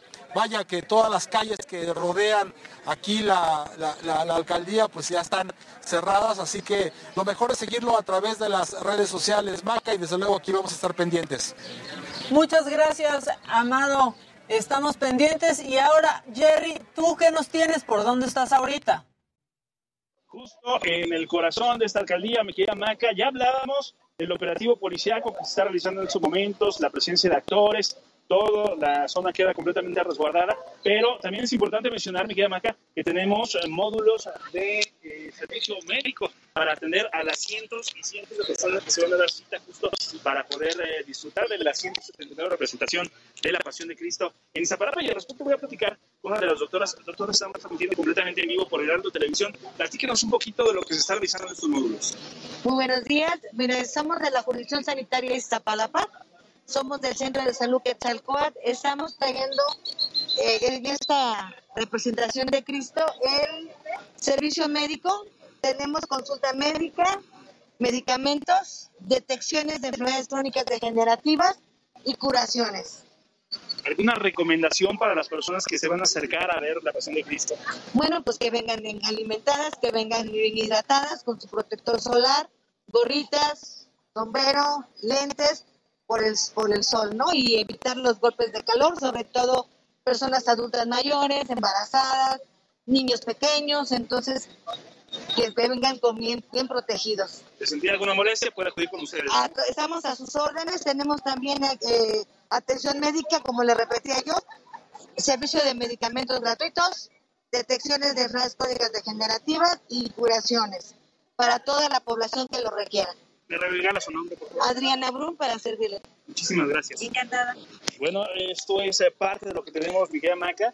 También es importante mencionar que hay servicios médicos. Cualquier persona que pueda sentir algún tipo de malestar puede acudir a estas carpas. Tenemos médicos certificados, eh, también muchos auxiliares y personas que los van a atender con todo el agrado y de manera gratuita para que pasen y puedan vivir esta 179 representación de la Pasión de Cristo de manera segura. Y por lo pronto, es el reporte que tenemos. Muchas gracias. Y la verdad es que sí, hay que, hay que tomar precauciones. Está haciendo muchísimo, pero muchísimo calor. Hidratarse, hidratarse bien sobre todo. ¿Y dónde andas tú, eh, Israel Lorenzana? Maca, muchísimas gracias. Yo estoy exactamente sobre la avenida 5 de Mayo, aquí en los alrededores, muy cerca de la Casa de los Ensayos. Y por supuesto puedes observar en las imágenes cómo pues todavía continúan llegando hasta este punto muchísimos nazarenos quienes están haciendo su procesión y además también algunos actores que van a representar esta 179 pasión de Cristo de Iztapalapa. Bueno, pues también ya están comenzando a llegar hasta esta zona. Todavía no ha salido Cristo de la casa de los ensayos, nos señalan que será alrededor de 30 minutos más. Así que bueno, pues Maca, nosotros por supuesto vamos a permanecer muy al pendiente del desarrollo de las actividades, como ya lo han dado a conocer mis compañeros. Bueno, pues hay que recomendar a las personas utilizar el cubrebocas, a manera de lo posible tomar sana distancia. Eso es muy importante y además por supuesto respetar las indicaciones de protección civil y de las autoridades que ya se encuentran aquí en la alcaldía Palapa. Pues Maca, la información que yo te tengo. Nosotros, por supuesto, vamos a seguir al pendiente. Muchas gracias, Israel. Y también en Iztapalapa, Javier Ruiz, pero él está en el balneario. ¿Cómo estás, Javier? Muy bien, Maca, ¿qué tal? Te saludo con gusto. Efectivamente, Maca, nosotros nos encontramos en la Utopía, justamente ubicado en la alcaldía Iztapalapa, en el centro deportivo eh, eh, Francisco y Madero, donde pues esta Semana Santa y estas vacaciones, pues se ha habilitado esta alberca para todas las personas que deseen llegar. Muchos eh, pequeñines son los que hemos visto ya en este punto, pues eh, disfrutando, prácticamente llegaron desde minutos antes de las 10 de la mañana y estarán pues una hora en este punto. De acuerdo a lo que nos ha mencionado el personal que trabaja en este lugar, es que pues llegan a las 10, ingresan una hora y posteriormente pues tienen que cambiar pues a las personas que se encuentran también ya esperando el siguiente turno. Estarán hasta las 6 de la tarde, es prácticamente una hora de diversión. ¿En qué consiste? Pues prácticamente ingresan, les dan algunas indicaciones, principalmente pues eh, que hagan ejercicio 10 minutos antes los colocan para hacer ejercicio, para que pues también no sientan tan duro el cambio del clima, porque a pesar de que hace calor, pues el agua lo que nos han referido pues sí es un poquito frío. Vemos mucho, pues, pues niños, niños pequeñitos, acompañados eh, de familiares. Señora, estamos en vivo panerando. ¿Qué le parece el, clima y qué tal está el agua? Excelente, está un poquito frío, pero porque es la primera, pero más al ratito va a estar mucho mejor. ¿Qué opina pues de estos eventos que se hacen? Me encantó, me encantó porque les dan espacio a todos los niños y a los grandes también. ¿Cuál es su nombre? Blanca Alba. Muchas gracias, señora Blanca. Bueno, pues como podemos escuchar a la señora Blanca, pues marca prácticamente una hora de diversión. Hay salvavidas también en este punto, principalmente por los pequeñitos que pues aún no saben eh, nadar, pues están muy atentos. Sin embargo, pues las personas que pues realmente son los nadadores expertos, pues pueden ingresar hasta el fondo pues de esta enorme alberca, una alberca de olas que hay que mencionarlo. Y pues prácticamente estarán hasta el próximo 24, hasta el próximo domingo desde esta al otro estarán pues habilitadas estas albercas para todas las personas que deseen llegar y también mencionar lo que es de manera gratuita. De momento, Maca, es el reporte que tenemos. ¿No te veo echándote un chapuzón, Javier? Eh, no, todavía no estamos esperando todas las intervenciones, pero probablemente en un ratito ya estaremos ahí dando una, una vueltecita con los pequeños. Al rato que esté más calientita, como decía la señora, ya que se junte la gente ya que se junta la gente, sí, no, no, pero vaya que hace calor, ¿eh? eh sí, pues sí, cómo no. Y está bastante fuerte, así que pues una buena alternativa también para todas las personas que viven en la zona oriente. Como referencia, vamos a mencionarlo, es justamente el Parque Utopía, esa la colonia Ejército Constitucionalista. Esto también, pues como referencia, muy cerca de la calzada General Ignacio Zaragoza y la avenida Telecomunicaciones Blanca, eh, Maca, perdón. En una de esas te caen al ratito Amado, Jerry e Israel también al chapuzón para refrescarse un poco. Este, por favor, compañeros en traje de baño, ¿eh?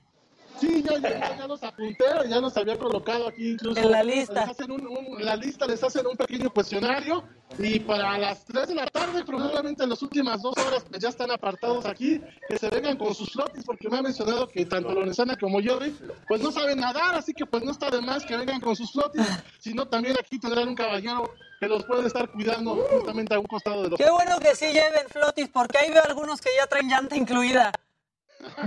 sí, ya, vienen bien preparados, pero pues no está de más que la traigan de todos modos. Oigan, compañeros, les mando un abrazo. Gracias por, por esta información y seguimos pendientes. Y sí, cuídense del sol, sobre todo el calor está este, de verdad fuertísimo. Cuídense mucho, compañeros. Estamos al pendiente. Buenas tardes. Bueno, ahí se van a echar mis compañeros un chapuzón al rato. Vamos a un corte, pero al volver hablaremos cómo y en qué gastamos los mexicanos. Eso lo hablaremos con Yanira Reyes, que es líder de Analytics en Nielsen. Así que vamos, vamos a hablar de eso. Vamos a un corte y ya volvemos.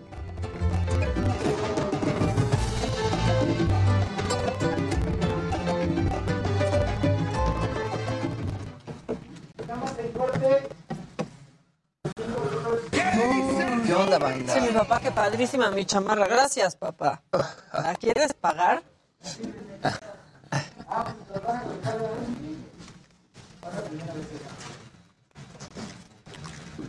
Y por atrás está más padre. Miren, tiene como unos. Ah, está- Hola, Rocío. ¿cómo estás? Está muy- Me encantan esas películas. Saludos, los quiero a todos. Excelente trabajo, dice Sandra Gutiérrez. Un beso, Sandra. Gracias, Sandrita. Y vamos subiendo. Miren, hoy con que lleguemos a 5000, porque es Viernes Santo. Que qué marca es mi chamarra es Barrow. No se vende aquí, pero la encuentras en internet. Cuen- Ah, que cuenten cómo se conocieron. Este. Pues yo en. en- Fórmula. No, antes nos conocimos. Ah, sí, mucho antes. Grabamos un piloto con sopitas para Televisa. Ah, órale, qué cool. Tú, Vero. Vero, Pero Rodríguez. Rodríguez, Con un luchador, luchador, ajá, ¿verdad? la. WWE. Ajá. Ay, qué, qué raro Sí, todo. qué raro Pero todo. me cae súper bien. ¿Y quién más estaba? Bueno, yo solo me acuerdo de ti, de Vero, Ajá. este, de Sopitas Sí. y yo. Y no se armó ese piloto. Claramente no. Santi Cardona. Ah, Sa- Cordera. Cordera, perdón. Santi Cordera. Muy amigo de Mario Reimer, sí. Ajá. Y nos falta alguien, ¿no? Mariana H. No me acuerdo. Bueno, pues así Pero fue. Ahí nos conocimos y luego nos encontramos ya en Radio Fórmula. Exacto. Y ahí ya se dio el La banda flechazo. de Alex. Muy bien. El dueto, miserias. El tío miserias, falta uno. Voy a Acá y yo estábamos en un gran momento de soltería y entonces disfrutábamos irnos a echar nuestros traguitos. Ajá, y salíamos. Ah, sí, salían de fiesta Salíamos. juntos. Salíamos de fiesta juntos. Sí, sí salíamos Dani y yo. Eran wingman el uno del otro. No, no sabemos, pero salíamos. O sea, no sabíamos si estábamos saliendo o, o- o nos acompañábamos o qué. Esa es la verdad. Pero salíamos. Pero salíamos a echar fiesta. Ajá. gusto.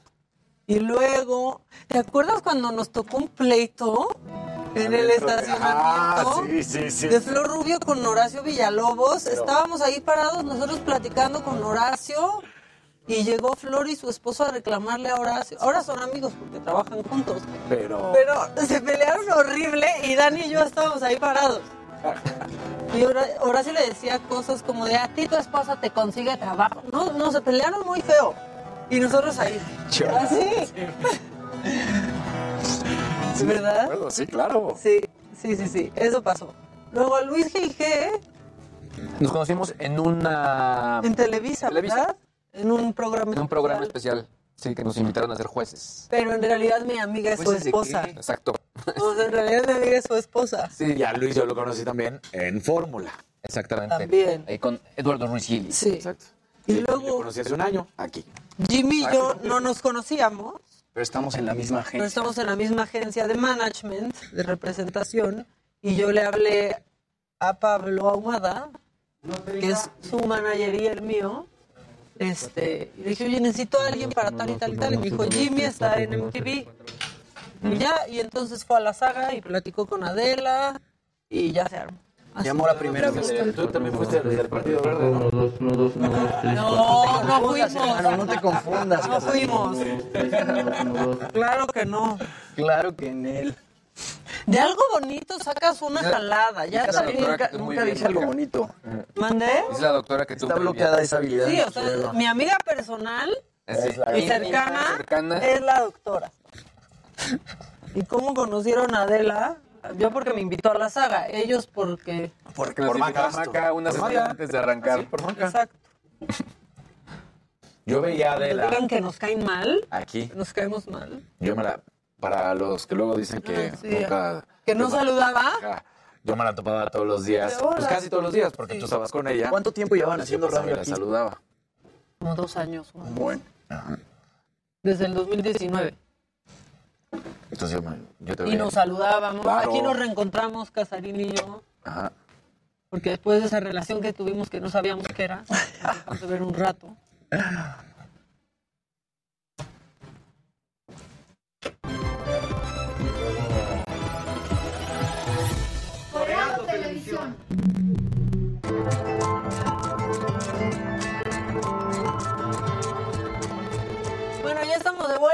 y se los dije antes del corte, hace unos minutitos vamos a platicar con Yanira Reyes, es líder de Analytics en Nielsen y vamos a hablar porque más del 90% de los mexicanos sigue cuidando sus gastos. 82% de los mexicanos afirman que sus prioridades cambiaron pues, por, como resultado de la pandemia y esto ha impactado eh, pues, en su forma de comprar. Así que, pues mejor, mejor cuéntanos tú y explícanos todos estos porcentajes, este, por favor, porque creo que todos aquí en esta mesa estamos de acuerdo que nuestros hábitos de gasto, Yanira, han cambiado. Bienvenida, buenos días.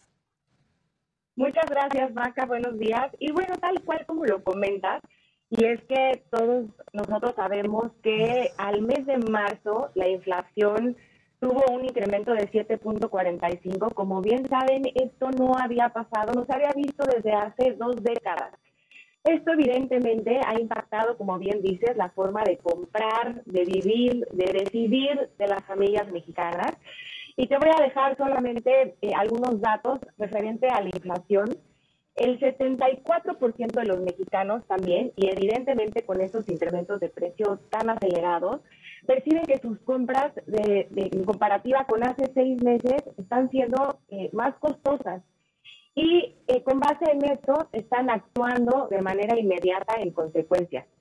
Lo primero que están haciendo los mexicanos, lo que nos dicen en un estudio muy amplio que hicimos a nivel global y con foco en México, es que están siendo muy cautelosos y están dando un seguimiento muy cercano a la canasta, a esa canasta que principalmente los mexicanos están poniendo foco en, en básicos.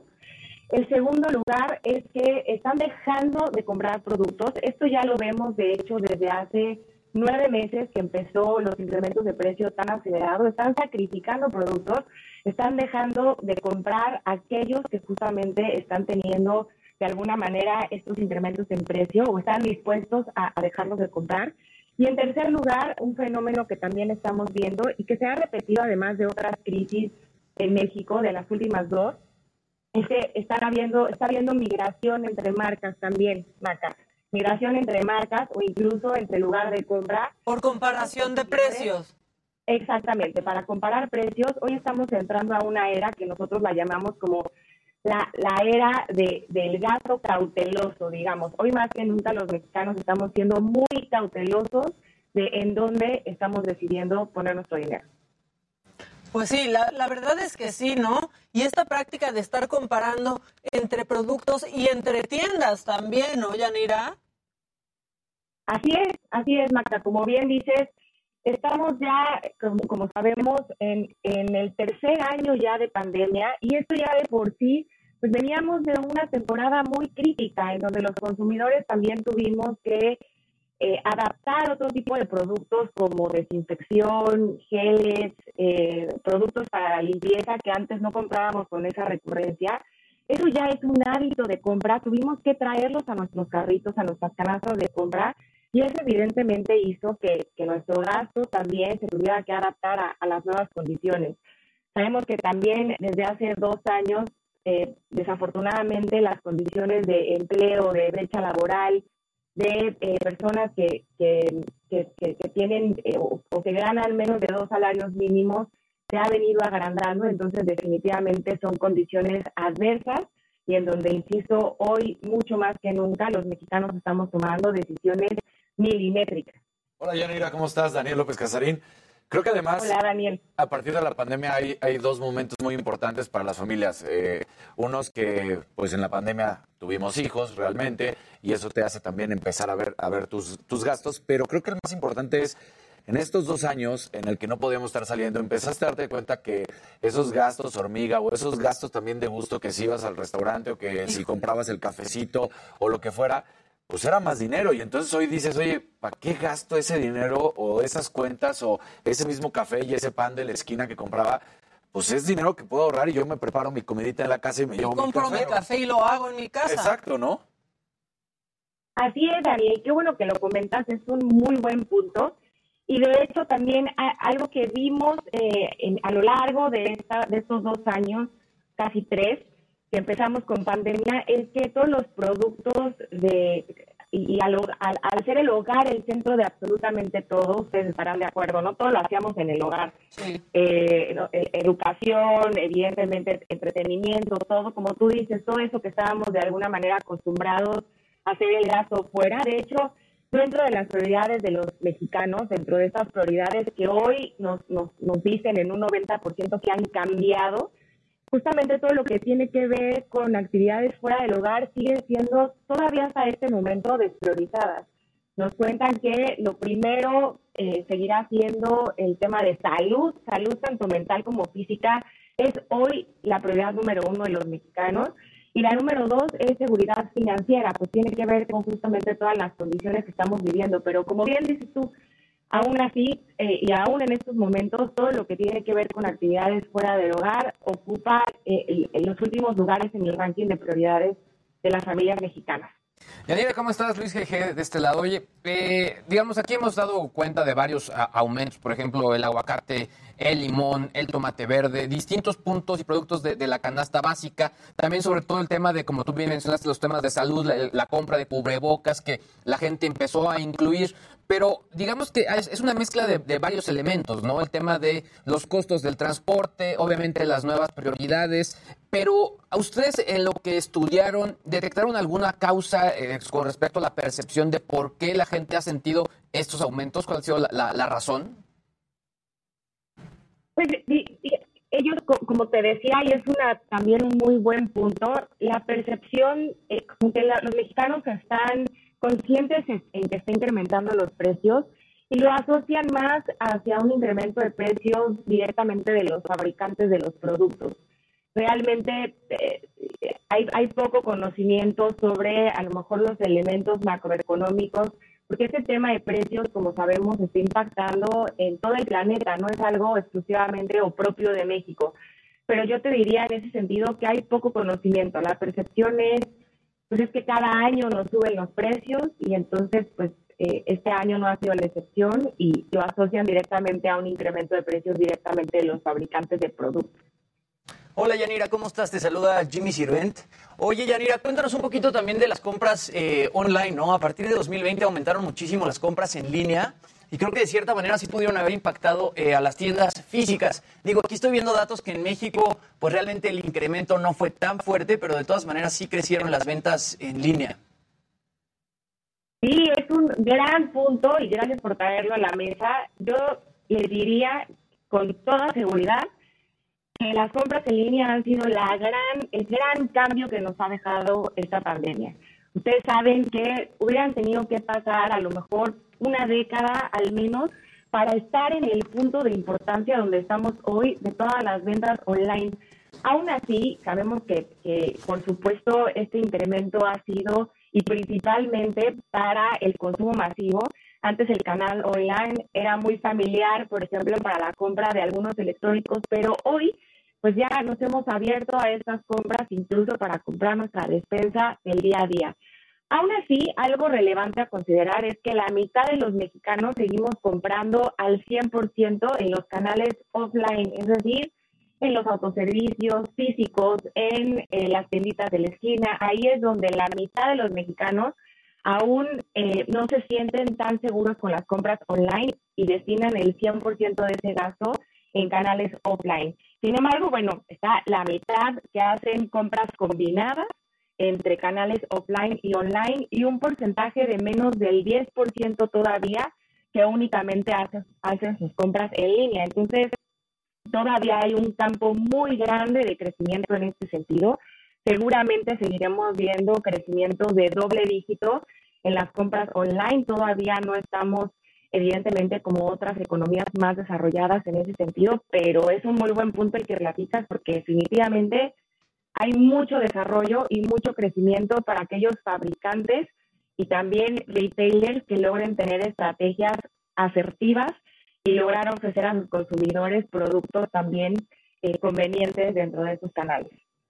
Oye, Yanira, ahora la, la pregunta complicada, con todo lo que estamos viendo, que si la inflación, que los gastos, como lo han estado platicando, y la preocupación que decías de los mexicanos, y con la brecha salarial tan fuerte, ¿cómo ahorrar? Porque ese también es el tema, ¿no? Así es. Y estamos, yo te diría ahí la respuesta, voy a mencionar cuatro elementos. Hoy lo que estamos viendo dentro de las familias mexicanas para ahorro, como te decía, eh, y solamente para mencionar el, lo, lo, que ya platicamos sobre tener eh, un, un, un, seguimiento muy cuidadoso al incremento de precios, intercambio de marcas y sacrificio de marcas. Por otro lado, también te diría que hoy las marcas propias, ustedes saben que los autoservicios tienen sus propias marcas que generalmente son entre un 30 y un 50 más baratas que las marcas líderes. Hemos visto desde hace un par de años un crecimiento eh, sobresaliente de las marcas propias, porque definitivamente es un camino de ahorro para los mexicanos. Son marcas que ya no necesariamente se asocian con baja calidad, al contrario, sino un buen valor por mi dinero. El, el segundo es promociones. Este año mucho ojo con las promociones porque definitivamente en México siempre han tenido un rol protagónico, pero este año eh, nuestra expectativa es que no tenga precedentes. Hoy el mexicano más que nunca está en búsqueda de promociones y está dispuesto a abandonar su marca de toda la vida o su tienda de toda la vida por aquella que le ofrezca promociones atractivas y con lo cual los mexicanos puedan cuidar su gasto. Entonces, pero eh, digamos que la parte interesante de esto es que al final, al haber más promoción, implica que las marcas no han desplazado producto. Entonces quieren evitar que se queden en aquel y por lo tanto va a, existir muchas promociones para poderlo desplazar y que obviamente eso no genera una, una pérdida ni un gasto dentro del almacenamiento, ¿no? Así es, qué reto tan importante, ¿no? Porque sí. definitivamente pues es un arma de doble filo cuando los, las cadenas o los fabricantes de productos lanzan promociones, pues definitivamente el principal motivo es, como tú dices, generar ese desplazamiento, generar volumen, pero a la vez con un riesgo importante de erosionar el valor de la marca o también debilitar los márgenes. Entonces es un reto muy importante. No se trata, por supuesto, ni, ni lo que estoy diciendo acá es, entonces lancémonos con promociones porque hay que tener también mucho cuidado y hay que lanzar promociones asertivas. Yanira, estoy leyendo aquí en el documento eh, que nos mandaron que justamente con su estudio global identifican ustedes cinco tipos de consumidores eh, mexicanos, ¿no? En función del impacto económico. ¿Nos puedes platicar un poquito de esos, eh, de esos cinco tipos de consumidores? Porque todos son muy diferentes. Claro que sí. Y es también un, un gran elemento que hemos puesto sobre la mesa, porque definitivamente con todas estas condiciones no podemos hablar de un solo México. Y ese es el gran reto para las cadenas y para también los fabricantes entender que hay distintos Méxicos y hay distintas realidades. Y como tú dices, hemos estudiado con gran amplitud cinco tipos de consumidores. El primero son los restringidos, aquellos que incluso desde antes de la pandemia percibían que ya tenían alguna erosión en cuanto a su seguridad financiera o en cuanto a sus finanzas. El segundo son los cautelosos, en donde también nos hablan precisamente de que no se vieron de esta manera tan impactados, pero debido a la incertidumbre tomarán decisiones eh, pues, paso a paso y como ya les decía, milimétricas.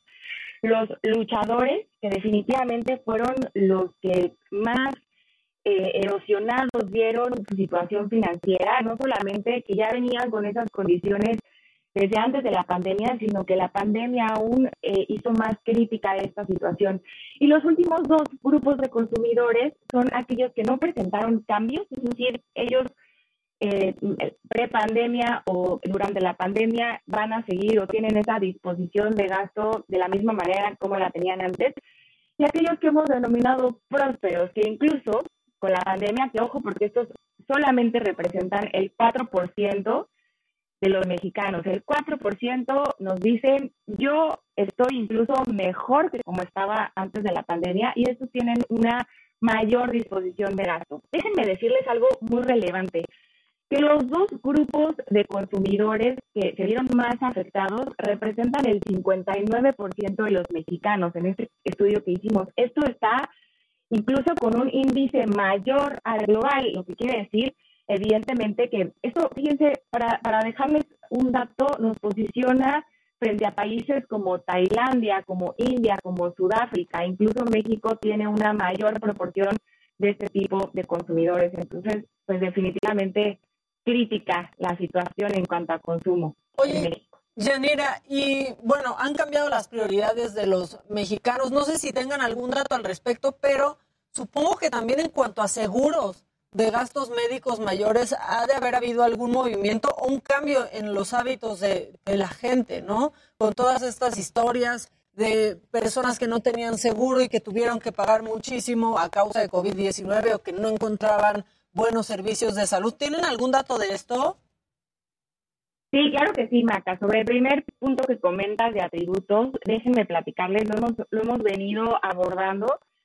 Eh, lo, primero, como les decía, es la salud. Y aquí no es que estemos descubriendo el hilo negro, sabemos que la salud, pues evidentemente, pues, siempre ha sido parte importante de, de la población mexicana, sin embargo, ocupaba antes de la pandemia, por ejemplo, los atributos en términos de seguridad de los primeros lugares. Sin embargo, hoy la salud, y algo que nos llama la atención, es que antes era muy clavado, digamos, hacia la salud física. Ahora también la salud mental y el manejo de estrés pasa a ser ahora a convertirse como de los atributos más importantes o más valorados dentro de las familias mexicanas.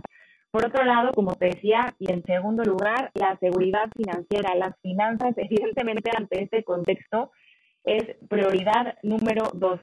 Por el otro lado, también en algunos grupos de consumidores, eh, la, la educación. Educación también se posiciona como dentro del top 5 atributos más valorados. Y también eh, como parte de, cierto grupo de consumidores, como te decía, cualquier eh, modo, cualquier acción que les permita cuidar del, dinero o ahorro también está, está siendo dentro de los atributos más valorados de los mexicanos. Por el lado de los seguros, lo que, lo que podría dejarte acá es que Desafortunadamente, incluso hubo ante esas condiciones, a revés, los mexicanos que tuvieron que abandonar justamente eh, seguros de gastos médicos. Sabemos hoy que 30 millones de mexicanos no tienen acceso a, la salud.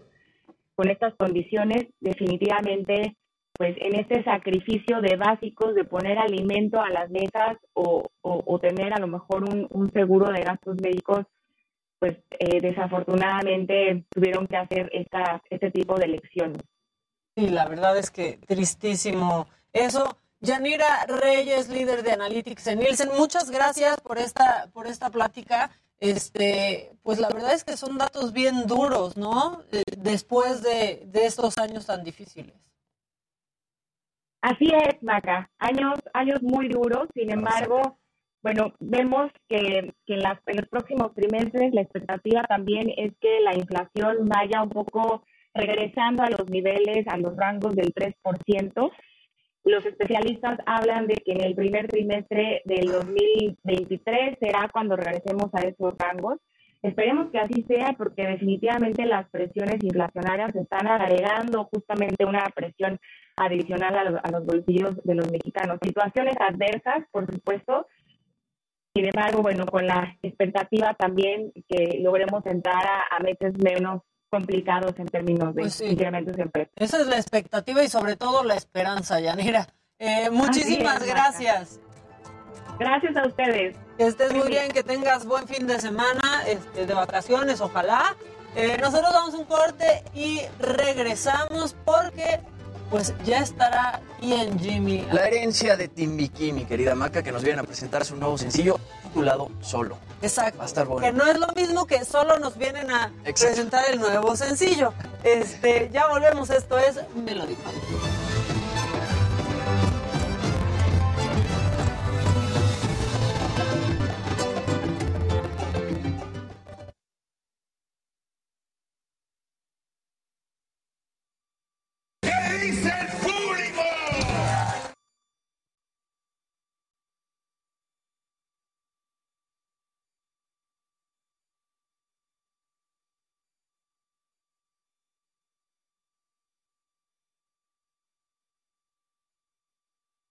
otras cosas, no en las caras de la gente ni en nada.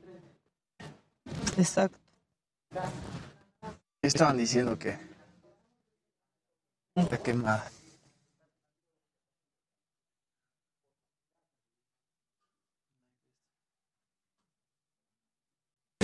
¿estás loco?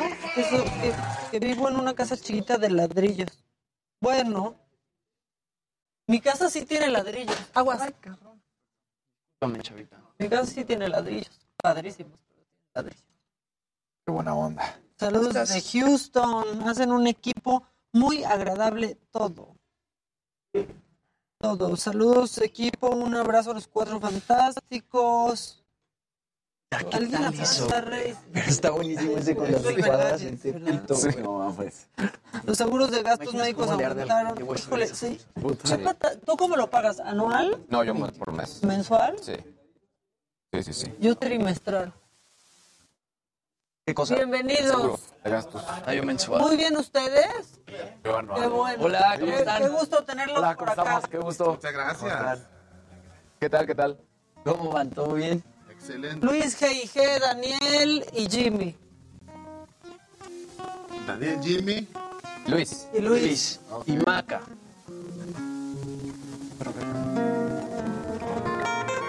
Yo lo tengo anual, pero a los 12 meses, para pagar a 12 meses. Ah, claro. Sí, lo- Ah, es que sí, porque te ahorras una lana. Exacto. Yo trimestral.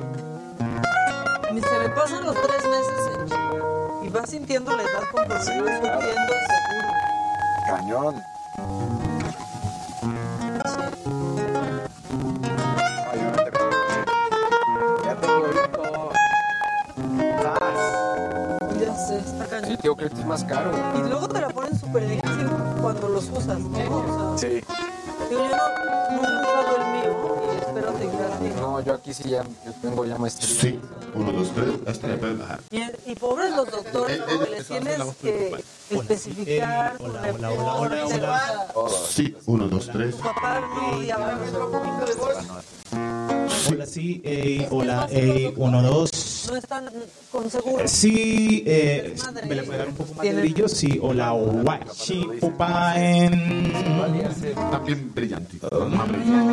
Sí. Ey, ey. Váyalo. ¿Con qué lo hice. Está bien. Sí. Uno, dos, tres. Probando sonido. Uno, dos. Vaya. Uno, dos. Un poco más. Sí. Ey, ey. Vaya. Ok, perfecto. Gracias. Hola, sí, ey. Una falta de respeto para el trabajo de los doctores también. ¿eh?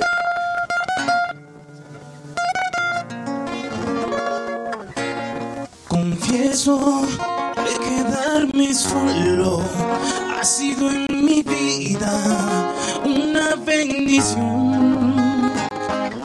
Estando contigo sentía vacío, mucha desconfianza vivía en un hastío.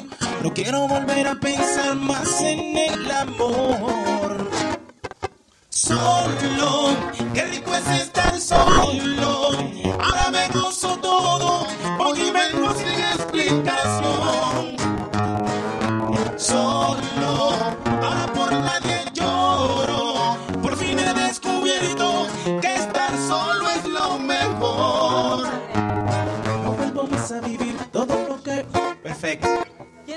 Esa canción?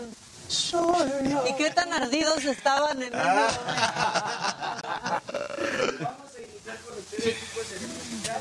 Llevábamos un día solo.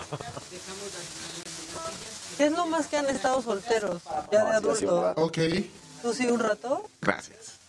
Yo como dos años. Dos años. Yo cinco. Ok. Cinco años. Cinco. Muchas gracias. ¿Te deschongaste, Luisito? Un poco.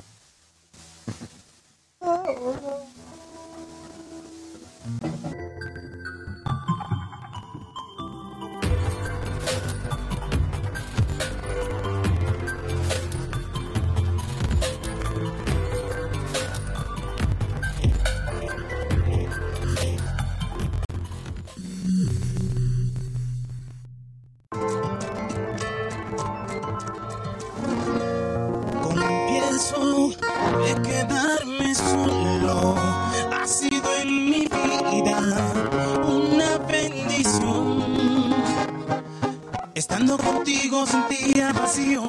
desconfianza vive en un hastío. No quiero volver a pensar más en el amor. Solo, qué rico es estar solo. Ahora me gozo todo. Voy y vengo sin explicación. Solo, ahora por nadie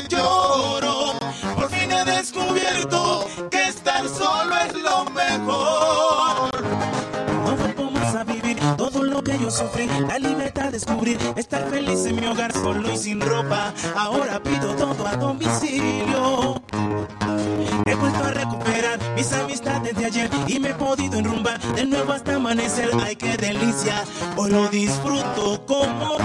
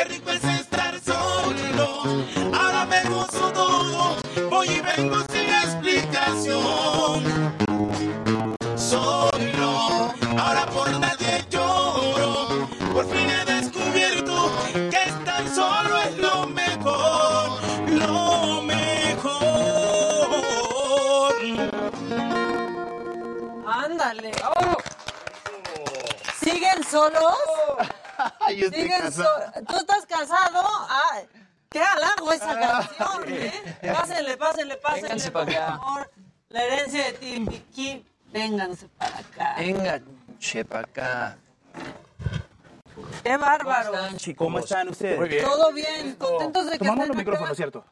Ya, No, ya lo traen, ya traen uno acá. Exacto. Ya, ya traen micro. Me acordaba. ¿En qué momento escribieron esta canción, eh? Hola, ¿cómo esta estamos? canción. hermano? Jimmy. ¿Cómo Esta canción- saludar a esta princesa. ¿Cómo estás? Santo. Qué gusto tenerte por acá. la, la escribimos eh, en estamos una- en una, una situación de, de vida en, en donde el empoderamiento femenino. Eh, todo esto ha, ha dado las posibilidades pues, de que eh, las mujeres nos hagan ver el mundo de, una forma muy distinta a como normalmente está acostumbrado un machismo que ha, ha prevalecido por muchos años. Todos sabemos que en el mundo pues, el, el hombre siempre ha sido eh, ponderante encima de la mujer. Y quisimos componer esta canción precisamente para hablar de ese tema que, que hoy es crucial, que se está hablando de la toxicidad, los Ajá. tóxicos, las tóxicas. Ya para todo ya dicen. De es tóxicos y tóxicas. Entonces, eh, es básicamente lo que quisimos plasmar en esta canción, hablar pues de ese tema que, que empodere tanto al hombre como a la mujer, evidentemente en una sociedad que sea mucho más equilibrada. Pues sí, Wegner, tú, porque tú no estás casado, no te metiste en ¿Sí estás tantos problemas No, por hacer esta canción. Yo sí me disfruto de la soledad. La verdad, nunca he tenido la experiencia de, de vivir con una pareja y admiro muchísimo a los que lo hacen porque A los que aguantan, decía. la, la- la convivencia, la convivencia me parece que, wow, es un tema... Es un tema complejo. Yo tengo a mi mamá y a mis hermanas y con ellas es, es- es- hay, que, hay que llegar al corte. Entonces me imagino eh, teniendo una, una pareja. Pero bueno, eh, la idea también acá es eh, tratar de, de- de- de sacarle provecho a esos momentos de soledad. No, que, no, no quiere decir necesariamente que hay que, los que están bien en su relación, separarse. Ojo, que eso no es lo que queremos decir. Eh, es cuando en unos momentos hay alguna situación que, que por ahí nos quita la tranquilidad, que genera estrés, eh, eh, todo tipo de cosas, pues a, veces hay que tomar distancia un rato y eso requiere un- unos momentos de soledad también para pensar las cosas diferente o a veces hasta alejarse del todo de las situaciones que, que no nos dan una buena onda, porque a veces hay situaciones que son tan tan fuertes que, que puede verse la vida comprometida. Entonces hay que ser muy pilosos con eso y, y eso es algo que queremos también como que llamar la atención. No, y se dice que para estar en pareja es importante también estar bien uno de manera individual, ¿no? Primero amarse a sí mismo. Exactamente, Tal cual. exactamente. Oigan, dicen que en pareja dura menos el dinero, ¿no? Pero es otro tema. Y en familia y te das cuenta, ¿verdad? Dura menos el dinero, dura más. No, yo creo que dura igual, pues cada quien que trabaje, es que justo eso es, es este, pues vivir en este 2022 en donde Sí. ambas partes Claro. pueden apoyar por igual, ¿no? Sí, yo creo que también eso hace parte de, de la igualdad que la mujer viene reclamando. Porque ahí, digamos que ahí, ahí toma sentido to- todo lo que ellas han querido eh, venir teniendo por muchos años. Porque no, no, no puede ser, digamos, solamente que reciban beneficios. O que la balanza ahora O se que- ponga o que- o- ellas arriba y... Eh, exactamente. No, Digamos lo que pasa es que las mujeres trabajan por igual, pero no ganan igual. Pero Esa eso- también es otra cosa, eso, ¿eh? eso es algo que, que- que- que- que- que en, lo que, en lo que estamos en favor. Definitivamente queremos el equilibrio. Yo creo que independientemente de si es hombre o mujer, hay que pagarle de acuerdo al trabajo que realiza. Yo creo que hay que partir desde ahí. Ah, realizó X trabajo, esto tiene esta remuneración por ley o por, o por lo que sea, lo justo. Ahí- ahí- así nos quitamos el tema de si es mujer o si es hombre encima. Ahora, la herencia de Timbiquí, están cumpliendo 22 años de carrera, ¿cierto? Se creó en, en el 2000. En el 2000, 19 de junio estamos cumpliendo 22 años. ¿Quién de ustedes tenía 16 años cuando crearon la Yo banda? tenía 16. Ahorita tengo 38. Ok. Y- sí, ¿cómo, cómo ha sido todo este recorrido a lo- a lo largo de 22 años de carrera? Tienen dos discos, ¿cierto? Tenemos cuatro discos. Cuatro discos. Van a lanzar un disco nuevo y este es el primer sencillo de ese nuevo disco. Exactamente. Herencia nace en un municipio de- de- del, del andén del Pacífico colombiano. Somos, tenemos dos costas, pues, Caribe y Pacífico. El andén del Pacífico colombiano eh, un- se llama Timbiquí. Ahí Ok. nacemos. Es un pueblo tan pequeño que al- a los meses de haber nacido el grupo, pues nos toca partir a una ciudad principal como Cali. Allí creamos pues como ya una plataforma mucho más gran, más amplia, pensando en Colombia inicialmente, luego pensando en la posibilidad de expandirnos a nivel internacional. Hemos hecho colaboraciones con el maestro Carlos Vives, eh, con el maestro Rubén Blades, eh, Andrés Cepeda, Jay Álvarez. Eh, ahorita hicimos una colaboración con Lalo Ebrard que, que todavía no ha salido. Y pues estamos en este momento haciendo el lanzamiento de esta canción. ¿Y por qué pensamos en México? Pues hacía muchos años soñábamos con la posibilidad de, de tener la música nuestra sonando aquí. Y de hecho tenemos que decir que es el tercer país donde más se escucha nuestra música. Pero dijimos, bueno, queremos que sean los primeros también. ¿Cuáles son los otros dos? Colombia, Estados Unidos y, Y México. México. Sí.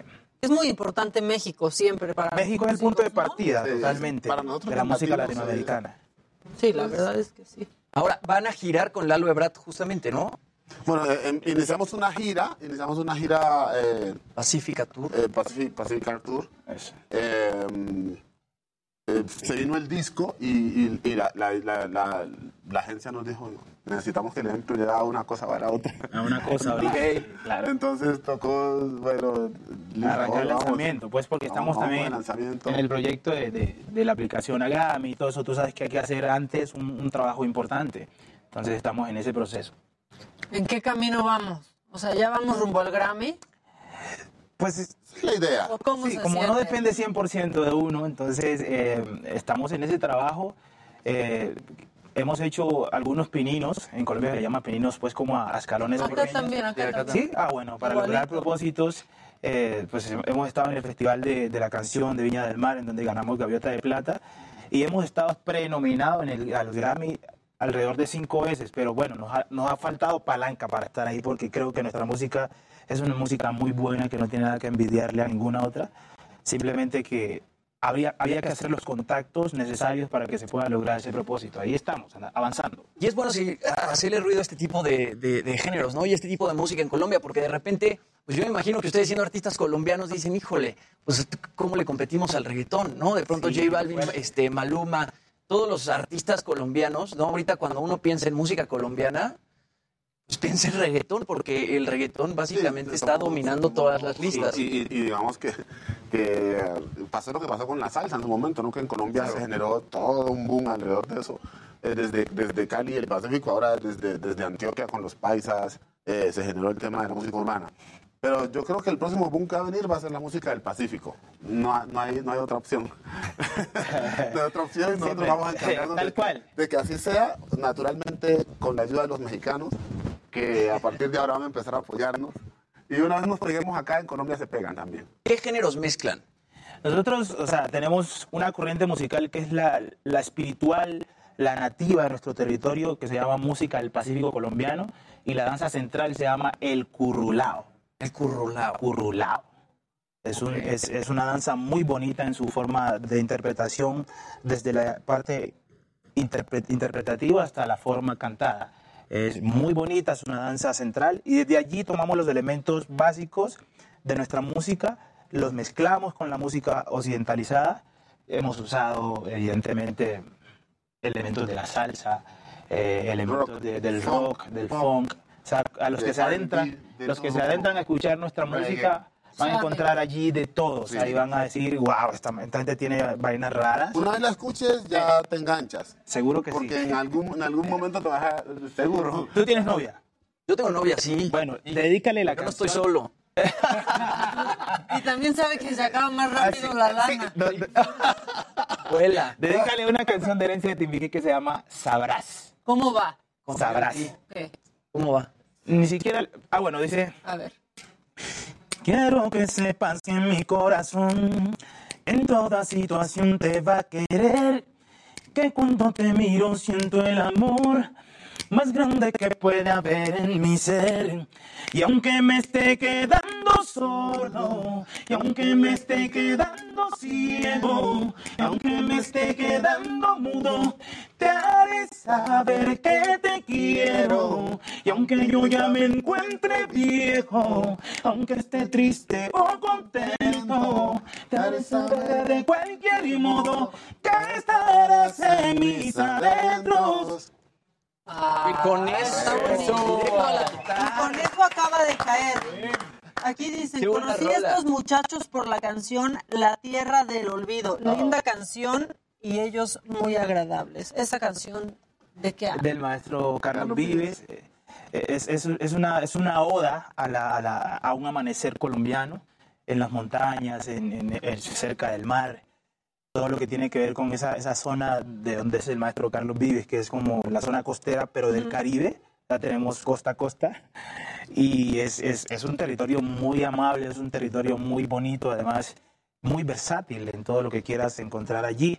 Y habla pues cantado, como la luna que alumbra por la noche en los caminos, como las olas al viento, como el mar espera el frío, como la tierra la lluvia, como el mar espera el río.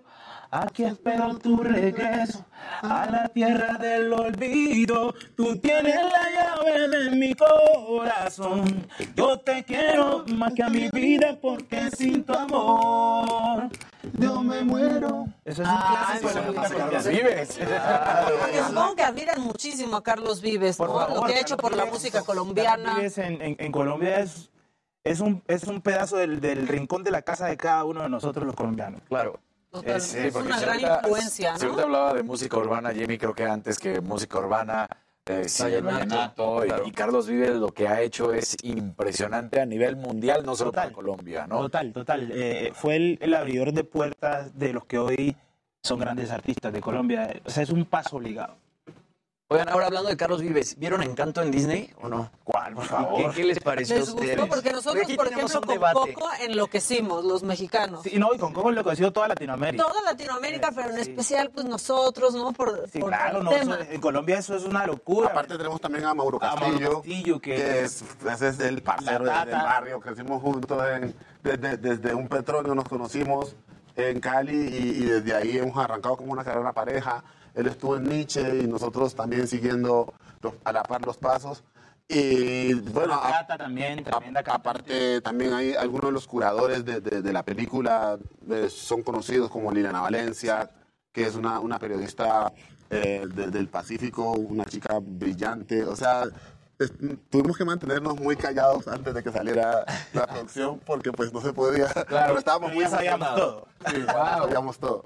Pero sí sintieron esta identificación cultural, sí retrató bien Disney este, Colombia en Encanto. más que, más que, más que, digamos, más que lo que uno pueda sentir, es lo que significa en materia de visibilización.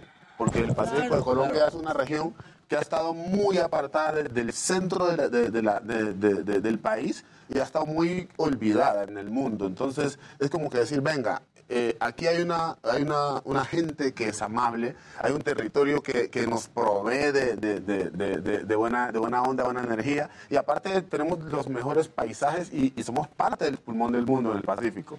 Así que tenemos una región que es maravillosísima y Encanto recrea muy bien muchos, muchos capítulos de, lo que somos. Sí, todo el chat está comentando que Colombia es increíble. Yo he ido, Bogotá me parece extraordinario, este Cali también es increíble. ¿has ido a Cali también? Sí, Sí, Medellín ¿has ido a bailar salsa? Sí, ¿Eh? Pereira. ¿No Conozco Colombia? Colombia, me está en mi lista de cosas por hacer. Con- Muchas gracias. Y te atendemos. Ahora, hacía falta Eso- ese eso es de mejor. ¿no? Porque de pronto también vino muy fuerte todo el tema de las eh, historias que tenían que ver con Pablo Escobar, con todo el Narcotráfico, tema sí, de Cali, claro. etcétera. Pero hacía falta como ese otro lado cultural que es muy importante. En algún punto lo tuvimos con Café con Aroma de Mujer Ajá. eh, y toda la parte, la zona cafe- cafetera, pero esta parte de cultura, de música, de- del sabor colombiano hacía también muy, mucha falta mostrarlo, ¿no? Fíjate que nosotros decimos siempre que, que- que el mundo es un, es, digamos que se mueve por protagonistas. Y, y en una época, digamos que el, el narcotráfico fue el gran protagonista, pero hoy estamos siendo protagonistas los artistas y estamos también eh, en nuestro cuarto de hora. Entonces, como dice por ahí un amigo, cada quien haga su parte. Nosotros estamos haciendo lo suyo y creo que, que- que estamos mostrando una cara, o la, por lo menos la cara que nos gustaría que siempre fuera. Tal cual, tal cual. Y bueno, aquí como venimos a, a dar noticias también, A ver. decirles que el día lunes, el día lunes tenemos el lanzamiento de nuestro video de la canción Solo, la que estamos acabamos de cantar. Así que queremos que ustedes nos ayuden a potenciar. Y que se grabó en México. Aquí, Estaba leyendo que en el. Ángel de la Independencia, en el Zócalo, en lugares emblemáticos. Eh, hizo muy bien su tarea, Jimmy. Bailarines de aquí. Eh, ¿Saben qué? No, no lo quería mencionar porque busqué el video y me di cuenta que todavía no había salido. Bailarines de aquí y traen el ritmo colombiano. Los Sí, colombianos, o sea. digo, qué cosa, ¿no? Nos dijeron ustedes. Pero, este, pero fíjate que, que, que, que la cumbia, Ajá. con- tenemos ese hermanamiento con la cumbia Claro. acá. Tenemos y esta esta- canción está en ritmo de cumbia. Sí, es una cumbia con, con, con pedacitos de, de, de cada cosa, con retazos de otros, de otros ritmos, pero cumbia. Y yo me acuerdo, nosotros teníamos un tío que era muy, muy buen músico y todos los días veía novelas de, mexicanas y veía programas mexicanas del Chente, veía eh, muchas de esas series cantadas de México y, y siempre terminaban como que eso- esos, esos programas con cumbia. Y, y yo decía, Y también, yo decía, bueno, ¿por qué. ¿por qué la, la, la- por qué la cumbia, si es colombiana, eh, eh, en México terminan las... Y luego me puse a investigar y me di cuenta que también la cumbia tiene, tiene su parte de sus orígenes acá. Sería un crossover con Los Ángeles Azules, ¿no? Por favor. Excelente. Natalia Lafourcade. Sí, supongo que tienen grandes artistas mexicanos que admiran mucho. Sí, Muchísimos. Pues evidentemente ya, ya algunos partieron. En el caso de Juan Gabriel, Juan Gabriel, el maestro Vicente. Joan Sebastián, O sea, Gente. el Chente. pero en los que están vivos, digamos, a un montón. O sea, ahí está eh, Nodal. Marco Antonio Solís. eh, Solís. Es, es un artista que en el Pacífico es, es- Por ejemplo, hay una canción de él que me encanta, o sea, de las canciones que me gustan mucho de la música americana, eh, que dice, si te pudiera mentir, Ah, es te diría que aquí todo va marchando muy bien. Ese es mucho el tema, por Dios. Bueno, está eh, Nodal. Nodal. Increíble, en Colombia se está pegado de punta a cabeza de- del país, increíble. Nodal. Eh, ahora también está sonando eh, muchísimo en, en- Colombia. eh, Natalia Lafourcade es muy famosa en un, en un nicho de mucha conciencia de escucha de música. Y pues, o sea, hay canciones de ellas que definitivamente parece que están escritas por extraterrestres. Muy lindas. Muy lindas.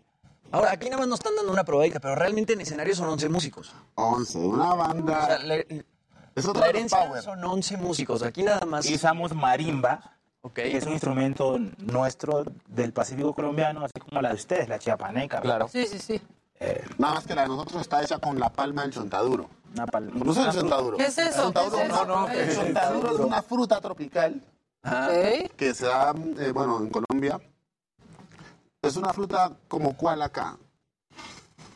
No sé, es una fruta que, que tiene, tiene, tiene, tiene una, tiene una, una- la semilla la tiene por dentro Ok. y es deliciosa. Se puede comer con sal, se puede comer con miel, se puede comer solita.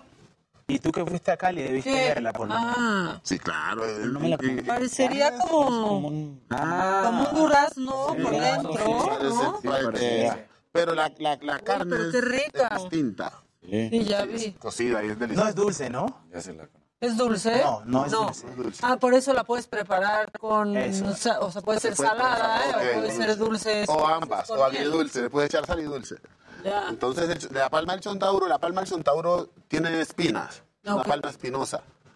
Y se- de, de esa palma hacemos esa, esa, eh, la- las latas, que son las que emiten el sonido. Y, la, y hay una historia hermosísima a través de la marimba. Pues ustedes saben que el Pacífico de Colombia pues, está muy ligado con África, con todo lo que pasó allá. Pero bueno, también tenemos una, una hibridación interesante porque eh, la tambora el, o el bombo se comparte con toda la región andina. O sea, es decir, vino de África también la idea del bombo, pero nosotros hoy en día no podemos decir que es 100% africano, que es el tambor. Claro, claro. Porque, la palma del chontaduro con espinas que decías. Así es, esa es la Exacto. Ok. Y, y ahí y obviamente hay varias especies, ¿no? es Porque este, este es una especie de palma. Hay otras que son más, más oscuras y otras que son un poquito más verdosas. pero Y así mismo son también los frutos. Ok. Dependiendo de la palma. Amarillo. Hay amarillos, hay verdes, hay... Hay, Hay de todos colores. Sí. Ok. Oye, los interrumpimos con lo del video. Se grabó aquí en la Ciudad de México. ¿En qué lugares icónicos? Al Ángel de la Independencia, el El Zócalo. Ángel, Zócalo, Zócalo, eh, el- Bellas Artes. Bellas Artes. eh, ¿dónde usamos más? Varios lugares que no ya, ya no recordamos tan, tan claramente el nombre, Ok. pero son Pero esos- esos- icónicos. La- una calle específica de, de ahí, como del- de la parte del centro cerca de. Bellas Artes. Sí, es como, de, como desde el Zócalo hasta Bellas Artes, ¿no? Madero Sí, madero. Un andador. Eso, Sí, un andador. andador. Muy bonita, Sí, hermosa. hermosa y además muy concurrida. Entonces, le da un aspecto muy chévere. ¿Y salen los 11 o salen ustedes dos? No, los dos. ¿Tú te imaginas trayendo un montón de gente acá? No, qué caro, ¿no? ¡Qué costoso! Qué caro también. ¿Y cuánto tiempo llevan acá ustedes? Yo siento que ya, ya bastante. Mm, ¿Sabes? Vinimos el 28 de, de- del mes pasado a grabar el, el video. Eh, nos regresamos el primero que era el cumpleaños de él. Iban a hacer una fiesta allá. Y regresamos de nuevo acá el día 7 a terminar de hacer un par de imágenes y también a, a entrevistas. Llegamos por Guadalajara, hicimos tres días de entrevistas y luego ya pasamos aquí a, a la Ciudad de México, que me encanta esta ciudad, me gusta mucho. Me gusta mucho. Sí, es que la verdad la Ciudad de México tiene, tiene mucha onda, ¿no? La- Eh, increíble, es una ciudad muy versátil, todo el tiempo tiene mucha actividad. ¿Y ahora cuándo se regresan? Estaremos acá hasta el 25, creo. Probablemente, vamos a ver. Entre el 23 y el 25. Va a depender Creo de... que ya se nos están instalando. Sí. Está bien, está bien, está bien, no es queja, no es No sé, nos escuchamos. No, no, Hay que aplicarlo de Coldplay, ¿no? Dentro de poco nos van a tener aquí instalados. Preguntan si solo ya está disponible en las plataformas digitales. Solo está disponible en todas las plataformas digitales, aparte, pues en YouTube también está, pero solo una foto y la canción. Ok. Está en Spotify, Tidal, eh, Deezer, iTunes, Todas. Amazon, todas las otras están allí. De hecho, tenemos que decir que estamos muy contentos porque ya en Spotify ya lleva un millón de reproducciones. Oye, Qué bien. buena onda. Y la lanzamos el... ¿Cuándo es que fue? Casi siete días, ¿no? El Así el sí se junta LAN en Spotify. Así sí, cuando llegas al millón, porque si no, El no, tanto. No tanto, sí. El 8, el 8, el 8. Bueno, eh, antes, porque a veces se nos olvida, pero sí quiero decirles que las redes sociales de Herencia de Timbiquí, para que la gente que está por ahí se, se pegue al parche, como decimos en Colombia, Herencia de Timbiquí en todas las plataformas y en Twitter, Herencia Grupo. Para que nos sigan. Para que los sigan, también escúchenlos en todas las plataformas. Muchas gracias por venir en Viernes Santo. Este, se los A agradecemos ustedes, por estar en a vivo ustedes aquí. muchas gracias por la oportunidad. Para nosotros es bastante eh, gratificante que en este espacio de este día nos den esta oportunidad de estar aquí. Al público mexicano, muchas gracias también. a Que. Dios les perdone todos sus pecados y los bendiga también. Esta es su casa. Bienvenidos siempre que estén por acá. Nosotros vamos a un corte y regresamos. Todavía tenemos un cachito más de programa, así que no se vayan.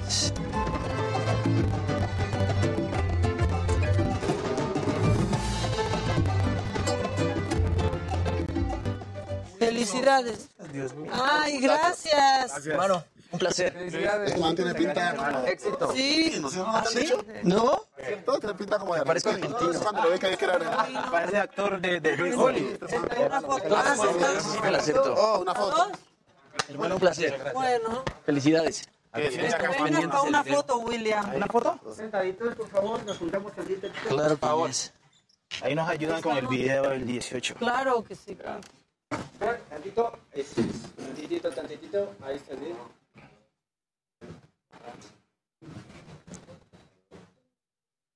¿Listo? Gracias. Ah, muchachos. Venga. Éxitos. Ay, muchas gracias. Atacó. Mucho gusto. William Wegner, cuídense mucho.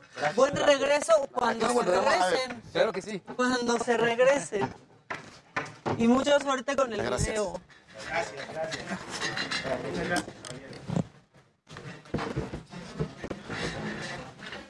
¿Por qué andan hablando acá de mariachi? ¿Qué dicen? ¿Qué dicen? Esta platiquita ya los hizo querer escuchar unas rolas de, Y bailar el de Celso Piña. Al micrófono. Qué agradable sujeto. Que vayan a la ahora. Transmiten alegría. Les querían preguntar si ya conocían. Garibaldi. Muchas gracias. Foto, la foto.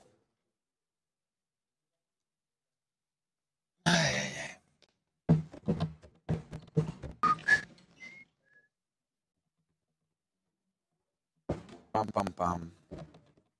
¿Qué dice la banda? Ay, ¿Qué dice? Todas las naciones siempre son bienvenidas a mi México. Hacemos muchos mexicanos muy solidarios. Muy bien, Gloria.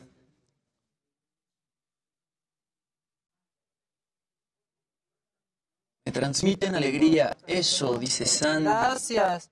Oigan, vamos a... Sí, ya estoy acá. Me van a saludar a Charlie Fox. Oigan, qué bueno que traje chamarra. Hoy sí he tenido frío. Sí, sí ¿Está hace. molestando Casarín? No, es en serio, es un cuate. Ah, ¿de quién es, güey? Salúdamelo. Es que me acaba de ¿Dónde lo conoces? Uy, ta- también, güey. El, el güey estuvo. Lo conozco. ¿Desde cuándo conozco a Charlie, cabrón? No mames, fácil. Yo fui a la Ciudad de México este fin de marzo y me encantó. Saludos desde estuvo Utah. Fox, Super Mario. Fox, Sigan contando cómo se conocieron y por ahí anécdotas. Pues ya, ya contamos eso. Les podemos contar cuando llegó Crudo No, no me Daniel acuerdo. en León. Crudo y tarde y entonces le tocó hacer un recorrido. Un reportaje. Y todos lo molestaban. Ellos dos lo molestaban, yo no. No, somos muy serios. No, No, no, no. Solo no, tarde. es que no. Solo tarde. Solo tarde. Solo tarde. Eso sí. No, pero es que, a ver, Daniel tiene familia en León y entonces se quedó con ellos y llegó tantito más tarde. Pero ya aquí ya se quedó el molestar a Daniel. Llegaste rayando.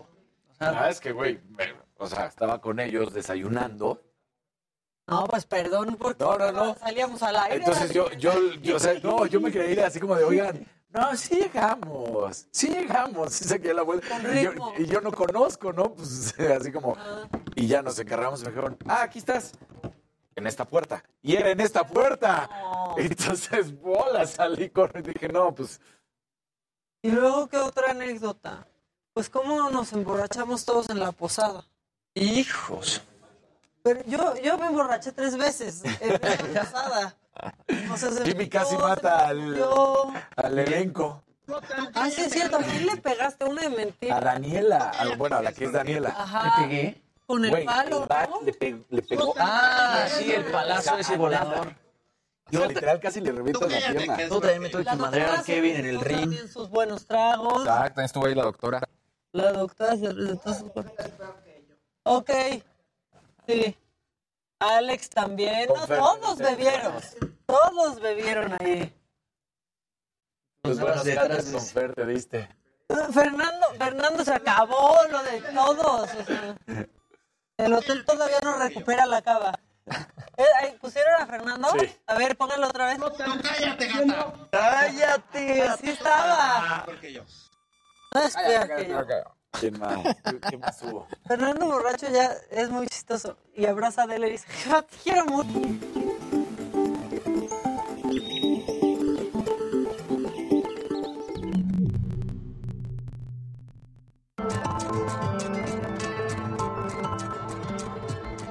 Bueno, ya estamos de regreso y vamos otra vez hasta Iztapalapa y está Israel Lorenzana, pues está en esta cobertura especial de la representación de la pasión de Cristo. Israel, ¿cómo va todo por allá en este momento? Cuéntanos.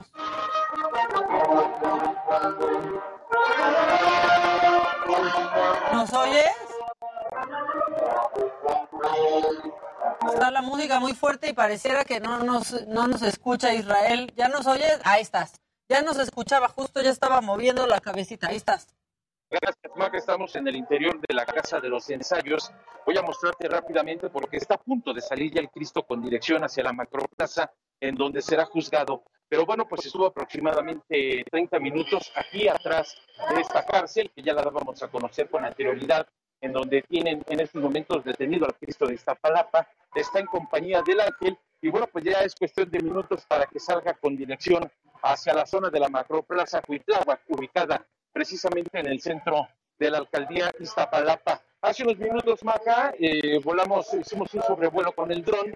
Seguramente podemos ver en las imágenes que ya hay un número importante de personas. Todavía están permitiendo también en este punto que algunas personas pasen a tomar una imagen del Cristo de Iztapalapa, por supuesto, a felicitarlo y en algunos casos también, bueno, pues a platicar con él. Esto está siendo coordinado totalmente por la gente del COSIAC, quienes son los encargados de esta 179 representación de la Pasión de Cristo aquí en Iztapalapa. Ya han formado una valla importante, Maca, como puedes observar. Por aquí estará caminando el Cristo de Iztapalapa cuando lo lleven a la macroplaza para que sea juzgado. Todo esto, por supuesto, es toda una celebración importante. Este hombre se encontraba hace unos minutos en el interior de la Casa de los Ensayos, pues eh, festejando al Cristo. Y bueno, pues ya comienzan a formar las columnas para salir con dirección hacia la macroplaza. Acá nosotros, por supuesto, vamos a permanecer al pendiente y de ser posible, en el momento en el que comience a salir el Cristo, pues estaremos acompañándolo y lo estaremos transmitiendo totalmente en vivo aquí en la señal del Heraldo Televisión. Maca, la información que yo te tengo. Muchas gracias Israel. Seguimos pendientes en lo que nos queda de programa, pero por supuesto también en la señal del Heraldo Televisión. Gracias. Estamos al pendiente, Maca. Y Jerry Galicia está en el Cerro de la Estrella, ya ahí instalado. Jerry, vamos contigo.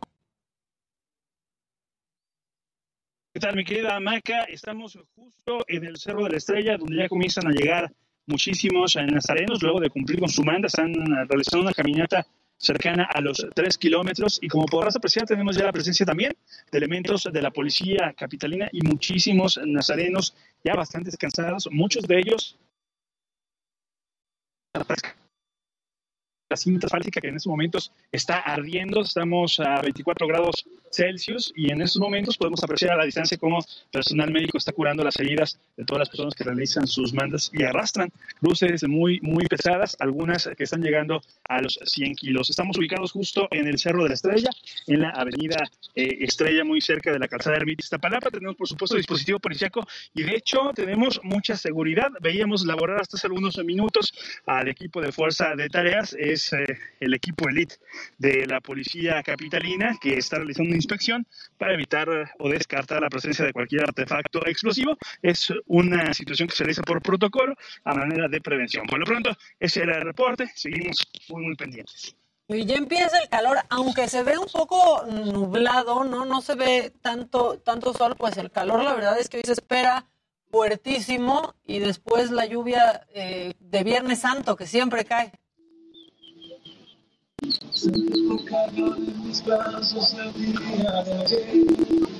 Creo que ya no me escuchó, ya no me escuchó el, el Jerry, pero bueno, este, se nos está acabando el programa y creo que tenemos todavía muchas cosas que decir. Este, Luisito, date vuelo. Mira, fíjate que hay una función que me gustó mucho que está reg- regresando allá a Tinder que se llama la función festival. ¿Y en qué consiste? Digamos que yo, yo nunca había pensado, pero lanzarse solo a un festival, quizá al cine en algún momento lo pensaría en mi vida, pero normalmente cuando llegué a, a, a festivales... con amigos, ¿no? Exactamente. No vayas con Pero la gente Tinder está diciendo, bueno, seguramente sí hay gente que quiere ir solo. Entonces lo que haces... O por si te pierdes. en Por el si te pierdes, te metes a esta función previo al, al mismo, dices voy a ir a este festival y vas armando, de acuerdo a tus gustos y tus intereses, equipos con personas.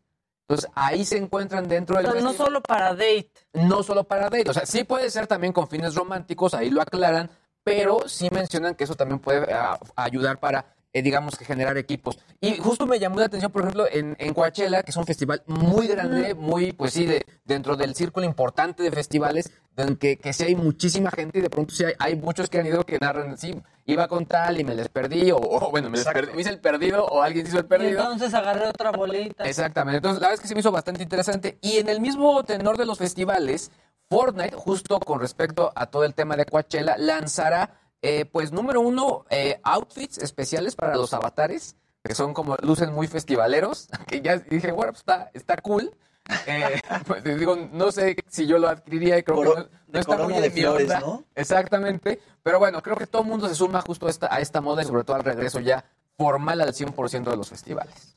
Muy bien, pues es que sí, con Coachella ya. Sí, no. ¿Cuál era el otro Coachella. festival que dijimos que era en Los Ángeles y que queríamos ir? Ay, ¿cómo se llamaba? Ese estaba, Estaba en diciembre. Pero que estaban absolutamente Ah, claro. todos, muchos Sí, que ya no exacto. están trabajando. Ahora te digo que parecía No, el no machaca. era el machaca. No, no era No, no era el machaca. machaca. Como decíamos que era como... Era otra machaca. Ah, El Bésame Mucho. El Bésame Ese. Mucho también, que pintaba buenísimo, la verdad. ahorita te voy a contar. Bueno, a ver, el este, el Jimmy, ahorita lo encuentras, pero es que ayer Jimmy se le ocurrió hacer una lista de obras y de cosas que hay que hacer en la. Ciudad de México en este fin santo, este, porque hay mucho buen teatro, la verdad, o sea, yo quizás me lanzo a ver Network con ver Jiménez. Cacho, que se me antoja muchísimo, pero hay muy buena oferta de teatro y de distintos espectáculos en la Ciudad de México. Así es, Maquita. Aquí tenemos cartelera de teatro. Hoy viernes está 2 más 2 en el Teatro Royal Pedregal eh, con Mauricio Islas, Sabine Musier, Plutarco Asa, Gisela Seedi y Alejandro Ávila. Además está Héroe del Lobby en el Teatro Rafael Solana. Ahí está Horacio Pancherri, ah, Pancheri. Horacio Pancheri, perdón, Regina Pavón, Miguel Jiménez y Adrián Macala. Luego hay otra obra que se llama Como quieras, Perro Ámame. En el Teatro Renacimiento ahí está Diego de Erice, Gisela Seedi, Enrique Montaño y Erika Tajís. El juego que todos jugamos en el Teatro Soem Wilberto Cantón. Ahí está Axel Santos, Odemaris Ruiz, María Ayuso, Armando Andrade y Sergio Suárez.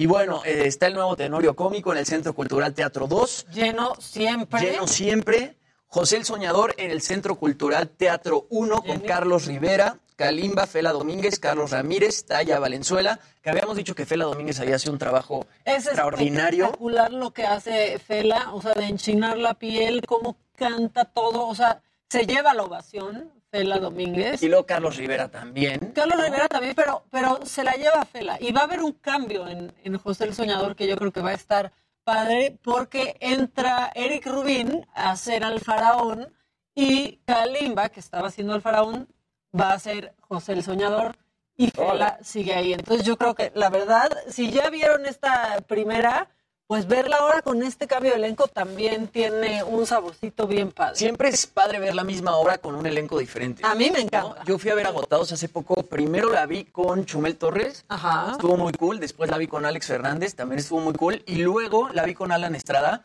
Y cambia Faltó la mejor. ¿Cómo? Te faltó la mejor. Con, Con Paola Gómez. con Paola La- la Gómez. Pero es que Paola Gómez ya fue hace tiempo. Sí, la verdad es que sí. Pero esa obra estuvo extraordinaria, pero eso que dices, o sea, ver la misma obra con diferente elenco siempre es padrísimo. Luego está Ghost, La Sombra del Amor en el Teatro San Rafael con Paulina Goto, Felipe Flores y Cristian Escudero. Y La Dama de Negro en el Teatro Ofelia con Rafael Perrín y Fabián Paso. Que sí, que es muy padre ir a ver la dama de negro. Padre, ya fueron, sí, la verdad. O sea, lo que hace Rafa Perrín es increíble y te sacas unos Sí te sacan unos sustos. ¿Dónde Lleva años. años.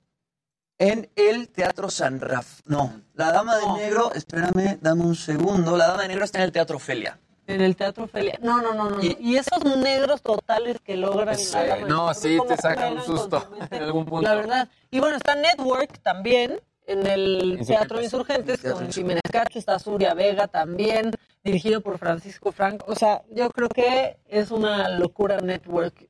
Sé de mucha gente que ya la vio. Está espectacular. Sí, son planes para viernes, sábado o domingo, porque muchas de estas obras este, se repiten los tres días. Entonces, el día que tengan libre, vayan al teatro. Hay que ir al teatro porque pues, hay que apoyar el regreso Sí. del teatro. No siempre es Y increíble concierto de mentiras. Mentiras el hay concierto en el Foro Total Foro Play Total en. Antara también es buen plan, aunque no sé si todavía haya boletos porque ya siempre está agotado, la verdad. Se los digo, se los Sí. digo. Pero bueno, ahí hay unos buenos planes para el fin de semana y Casarín te la debíamos desde la primera Ay, hora. muchas gracias. Compañeros te quitaron mucho Sí, yo lo sé, yo lo sé, así son estos, estos jovencitos, pero bueno, ya que le vamos a hacer. Oye, una muy buena historia, la verdad es que en el béisbol de las grandes ligas para los gigantes de San Francisco, bueno, pues Alisa Neiken entra a la historia de la MLB como la primera mujer entrenadora de campo.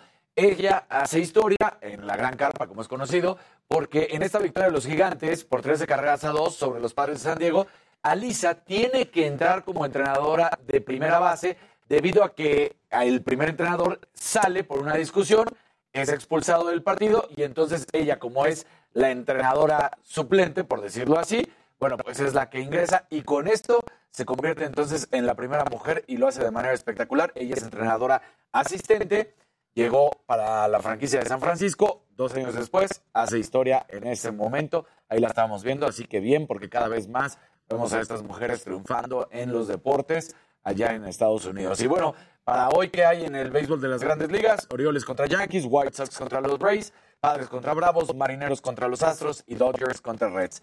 Y esa historia, Maquita, sí es digna de un verdadero macabrón. Resulta que cuando Brady hace unos meses se retira, pues alguien por ahí dice, yo tengo el último pase de touchdown de Brady de un Super Bowl, lo pone a la venta, sale y ese sí, ese baloncito, el ovoide, pues se vende en 518 mil dólares, medio millón de dólares. Nada más. El, el balón. Ya estaba todo listo, ya se había vendido, ya estaba la compra cerrada y de repente sale Brady dos meses después a, a decir, ¡ay! No me retiro. Pues no, mi ciela. Pues no, mi ciela. Entonces, pues, la verdad es que se comportó bien el vendedor y la gente, y entonces cancelaron toda la, la venta, y pues sus 518 mil Pues sí. dólares hasta ahí llegaron porque no periodista, el periodista mexicano que se Ay, había, ese- ese que, que se que se robó. había robado el jersey de, de Brady, de Brady. cascos. Sí. ¿Qué Muy pasó con él? Fue cancelado, por supuesto, en, en Estados Unidos. No, no hubo nada. Fue regresando cosas porque además gente empezó a demostrar que él ponía en venta, obviamente, memorabilia En deportiva. Toluca creo que vivía. Y entonces Sí. empezaron a darse cuenta y empezaron a rastrear vía las fotos, Luis, o sea, las fotos, el IP y todo. Dijeron, oye, es que esto es de lo mismo. De la... Y tenía cosas, cantidad de cosas, porque se metía a los vestidores y se las robaba. Esa es la realidad. No, no. Entonces, perdió hasta el trabajo y pues ahorita, pues por igual y Ya por ni ahí sabemos. no sabemos. Sí, pero no le quedó nada que vender ahora No le que quedó se nada. retiraba Brady, ¿no? sí, no, bueno, ahora sí, porque en Estados Unidos, en Estados Unidos sí le quitaron el acceso a cualquier evento. Ya no solamente al americano, a cualquier evento. Sí, aquí ya no nos acordamos ni de cómo se llamaba. Sí, no, pero de- Bueno, y el fin de semana hay... hay fútbol, eh, El fútbol mexicano, eh, Juárez contra Pachuca. Ándale, Ah, ándale. mira, ¿qué tal? Así estamos. Tijuana contra el América, mira. Pero tú como ya no eres cholita, si no vas con los Pumas, Pumas contra Monterrey. Muy bien, mi equipo. Yo voy cambiando de equipos, o sea, híjole, bueno, ok. Eh, Cruz Azul contra el Guadalajara. Y bueno, ya también se da a conocer las fechas de la Conca Champions de tus Pumas, Maquita. ¿Cómo- de nuestros ¿Contra Pumas. quién va mi...? Ah, contra... New Contra York Seattle City. Sounders. Ah, Seattle Sounders. Sí, sí ganó Seattle y entonces la ida es el 27 de Los abril. Pumas. Eh, exacto, en el Olímpico Universitario. A las 9.30 de la noche podemos armar plan si quieres y los vamos a ver. Oro, azul Sí, sí. ¿Sí? Vamos, Pero qué padre, que- qué que- emoción. Yo súper emocionado de ver a los Pumas. Sí, claro, armamos plan, ¿qué Y vamos? la ¿Por unas alitas? 4 de mayo. Sí, vamos. Perfecto. Ese sería como, ese es el plan perfecto con Casarín, creo yo. Te vamos a Hooters por unas alitas a ver un partido Sí, de americano. sí- Yo, sí voy en verdad a comer mis Ya alitas, sé. mi chela y ver el partido. Totalmente. Soy feliz. Y la vuelta es el 4 de mayo en Lumen Field a las 9 de la noche. Muy bien, perfecto. A ti, Jimmy, algo que se te esté quedando. Pues a ver, ¿De en China ganas? esta película de los secretos de Dumbledore la están censurando. ¿Por? Eh, bueno, resulta que esta película de los secretos de Dumbledore, Animales Fantásticos, los secretos de Dumbledore, justamente le faltaron seis segundos en la exhibición este, en China. Y bueno, según Warner Brothers, fueron borradas por petición de las autoridades chinas. ¿Qué segundos son? Son unos segundos en los que hay unos diálogos en los que Dumbledore eh, tiene una conversación con Gellert y bueno, hablan básicamente de que los dos estaban enamorados. O sea, se revela que Dumbledore en esta película pues fue homosexual. Entonces las, au- las autoridades ¿Las chinas chinas se asustaron? Ajá, las autoridades chinas están este, pues, censurando esta parte de la película porque, eh, bueno, dicen que en 2016 la autoridad reguladora de ese país prohíbe que se promueva el estilo de vida occidental censuran escotes, tabaquismo, bebidas u homosexualidad. Oye, yo había escuchado justamente eso que estaba causando mucho revuelo, que toda la gente decía, ah, Dumbledore es gay, Dumbledore. Y tú decías, oigan, pues entonces no pusieron atención en la entrega anterior, porque cuando de hecho el, el, el, el magistrado o el que sea, cuando le dice, es que ustedes eran como hermanos, se le dice, éramos mucho más que hermanos, y se habían hecho un pacto de, de sangre, ¿no? O Sí, sea, como que ya- ahí lo da a Lo dan a entender. Pero no lo habían revelado de forma este, Incluso textual. la última película de Harry Potter ya empezaba ahí como ciertas pistas, ¿eh? Ya, ya se Pero sabía, siempre- hermanas, ya se sabía. Sí, sí, ya sí, se sabía. Pero siempre habían sido pistas. Claro. No, en esta película ya lo revelan de forma textual y los chinos pues deciden no pasar estos seis segundos en, en las exhibiciones en las salas de cine. De todas maneras ya, ya recaudó 9.7 millones de dólares allá y bueno, en, en salas mundiales ya tiene más de 56.9 millones de dólares. Pues muy bien. Ok, oigan, hay horarios especiales en el transporte público para estos, para estos días. Los voy a leer porque se los voy a decir. Eh, viernes 15 habrá horario de día festivo, o sea, y ahí lo están, ahí lo pueden ver también. Eh, servicios de las 7 hasta las 12, hasta las 24 horas, mismo horario que aplicará para el domingo 17. El sábado 16 habrá servicios de las 6 y hasta las 24 horas también. Eh, pues creo que también fin de semana pueden meter sin problema su bicicleta eh, al metro, al metrobús y también al este al cablebús, si todavía lo están usando. Este también pueden hacerlo y algo súper importante porque aprovechan mucho estas fechas quienes se quedan en la Ciudad de México o quienes vienen parquímetro. Parquímetro opera de manera normal jueves, viernes y domingo. Bueno, el jueves ya, ya pasó, este, pero para que sepan que opera igual, no es como que no hay parquímetro. Claro. Los domingos no hay de por sí, pero eh, los jueves, los viernes y los sábados, pues sí hay para que lo tengan ahí claro y no les pongan la, la araña en Viernes Santo y en Sábado de Gloria, porque no estaría eso nada No les glorioso. pase lo que, lo, lo que a la señora de la casa le pasó unos Que le pusieron la araña y nos Exacto. contó aquí, si es cierto. No sé dónde, dónde andaba. Exacto. Justo no, no me ha platicado eso. Oigan, ¿y se acuerdan ayer que les hablé de un programa de Netflix? Sí, japonés. On, un programa japonés. Tenemos el tráiler, lo tenemos listo, este, porque creo que es una buena recomendación Sí, también de fin de semana. Este, me tienen muy impresionados los niños japoneses, ¿eh? Nine children from two to five years old Oh, will be given a chance to be independent. Good job. Now I need to go to my house. Thank you. Do I need to pay money? for the first time ever. Their parents ask them to run errands alone. I came here by myself, Don't you want to help Mama? but it's so hard. Are they old enough?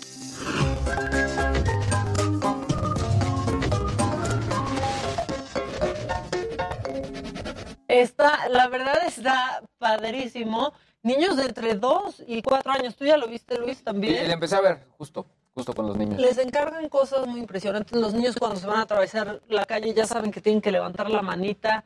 Todo mundo los ayuda. Ves a niños de dos años, pues ya haciendo un mandado. Que Así, haciendo distintas tareas que los mandan sus papás. Son espectaculares, de verdad. Está buenísimo y esa es mi recomendación de fin de semana. ¿Tienen alguna, ustedes, alguien aquí, una Mira, yo he recomendación? escuchado mucho, ¿Sí? yo he escuchado mucho de una película que se acaba de estrenar que se llama The Northman, que es una película, bueno, en español es El Hombre del Norte, eh, una película de Robert Eggers, que es el mismo que hizo The Lighthouse y hizo The Witch, La Bruja, esta película de terror, pues que fue bastante buena en su momento. Y bueno, he, he escuchado muy buenas recomendaciones, yo la voy a ir a ver al ratito. Es una, una película de vikingos. eh, y pues dicen que está extraordinaria. Así que si pueden ir a ver The Northman este fin de semana, ya la comentaremos el lunes, porque se ve que pues en las próximas premiaciones va a ser una película bastante aclamada. Oye, ya salió también en Star Plus la, las- eh, la serie de las Kardashian. La serie de las... ¿Ya la viste, Luis? Ya, ¿en serio nos ya. estás dando esa No, recomendación? lo estoy recomendando, una vez lo estoy poniendo ahí, digo, pues... Pero viste y te la gustó? mesa. Eh, ya es- está ahí promocionada nada más. Ok. No la he visto, nada Tú, más vi que salió. La nueva serie, que no, es- no es, bueno, sí es nueva, pero ya trae varios capítulos, de los Lakers en HBO. La verdad es que está espectacular. Dense una historia de cómo fue este equipo de oro, bueno, de amarillo y morado. La verdad es que muy interesante, muy padre. Entonces, ahí se van a divertir un rato. Ok, bueno. Hoy yo- sale el capítulo de The We Crash, el, el- el último capítulo de la serie. O sea, con eso se acaba la temporada o se no, acaba. el último, el, el último por salir, de- creo Ah, que está, faltan dos. Y también salió el miércoles pasado el nuevo capítulo de Moon Knight, que también... A mí el primero me ¿Te está gustó mucho, el segundo como que no tanto, y bueno, después espero ver este Con Oscar tercero, Isaac, ¿qué tal? ¿no? Sí, con Oscar Isaac. Oscar es. Y Oscar Isaac, que parece, o sea, es que es guapísimo, es muy impresionante Oscar Y Isaac. es muy Y es un ¿eh? gran actor. Y, sí. y creo que la parte de la acción aquí, como hace muchos personajes, o tiene múltiples personalidades, la gesticulación que genera para tener esta pues personalidad múltiples es muy padre. O sea, ver cómo... Yo voy a decir algo horrible, pero yo descubrí que estuvo en Star Wars ahora que me subí al juego de Star Wars. Ajá, apenas lo Es que no soy tan fan de Es Star el Wars y maneja, entonces estábamos en la, Sí. en la nave, en el simulador, y yo, ay, Oscar Isaac. Y me voltearon Sí. a ver como de, sí, es Oscar Isaac. Lo más padre fue que me acabo de topar un video ayer o antier, fue, de una presentación en SNL, ya sabes, ¿no? Y entonces eh, va hablando, sí, soy Oscar Isaac, bla, bla, bla, y dice, bueno, pero la verdad es que soy Oscar Isaac Hernández eh, Pérez, ¿no? Ajá. Y entonces dice, y yo les dije, ustedes escojan dos nombres, ¿cuáles tengo que usar? Y por supuesto, escogieron los nombres más blancos, entonces soy Oscar Isaac. Oscar Isaac, pues sí. Y es que hasta, bueno, yo hasta hace poco me di cuenta que tiene raíces guatemaltecas. Yo en un principio yo pensé que era como israelita o algo Yo también cubana. pensé. Lo hice, lo hice en esa presentación en. SNL. De hecho, acá justo hace, hace un personaje que tiene como estas ascendencias o, o- o en, bueno, en Moon Knight, pues muy, muy cercano a, a Egipto. Entonces yo también pensé que era un personaje... Y en que Scenes from a Marriage, exacto, Medio Oriente. Sí, Sí, exacto. En Scenes from a Marriage que trae barba cerrada y así Sí. parece, o sea, sí parece árabe, ¿no? Pero pues miren, esos son los estereotipos Sí, y nos sí, dejamos llevar y es. Oscar Isaac Hernández. Oscar Isaac. O sea, el Oscar Isaac es Oscar Isaac Hernández. Orgullo pero latino. sigue siendo igual de increíble. Super orgullo latino, ¿no? Star Wars también apareció en Dune, este, Scenes from a Marriage. Oscar Isaac está haciendo absolutamente todo. A mí me impresionó mucho lo de Star Wars. Ya sé que voy tarde, pero dije, wow, es Oscar Pero Isaac. qué cool que lo conocieras por otras cosas antes de, Antes Star Wars. de- exacto. Bueno, ¿qué otra cosa? La- pues nada más ahorita que ya sacaste este, a colación el festival este Bésame Mucho, pues vamos a mencionar qué artistas están ahí, porque sí, este sí es el, el Machaca Reloaded. Machaca Reloaded. No, están los Caifanes, está Café Tacuba, Juanes, Enanitos Verdes, Julieta Venegas, Zoé, Molotov, El Tri, Mago de Oz. Y bueno, en otro escenario, los Tigres del Norte, Los Ángeles Azules, El Recodo. Y en otro escenario están Sin Bandera, OV7, eh, La Oreja de Van Gogh, Alex Sintek, Los Cumbia Kings, Los Cumbia Kings, Kings, perdón, Cabá, Caló y bueno, varios más. Este, pues es justo lo que platicábamos el otro día de cómo están juntando ¿Cabá? géneros en, sí, Cabá. Federica ya sabrá cómo va a votar en la reforma. Sí, pues, se volvió trending también. Eso va a pasar este domingo, por cierto. También hay cosas de las que Sí. debemos de estar pendientes. Ella dijo que todavía no sabía, ¿no? Que no entendía muy No, bien, que, que- todavía es que no sabía. A mí lo que me impresionó es que dijo que había ¿Cómo visto como votar? 100 documentos o 100 pláticas y conferencias y que todavía no sabía. Yo, No, pues ahora sí que 100, cuántas más, Fede. Estamos Ya. después de 100. Bueno, ya nos vamos. Este, pues les deseamos que tengan un gran fin de semana. Feliz Viernes Santo. Si están en la ciudad, disfruten la ciudad como pocas veces se puede disfrutar. Y si están de vacaciones, pues disfruten ahí sus playas y sus vacaciones. Nosotros aquí los esperamos el próximo lunes en punto de las 9 de la mañana en Me lo dijo Adela. Y por supuesto, quédense en sintonía del Heraldo Televisión. Que tengan un gran, pero gran fin de semana, compañeros. Gracias. Gracias, Gracias. Buen fin. Buen fin.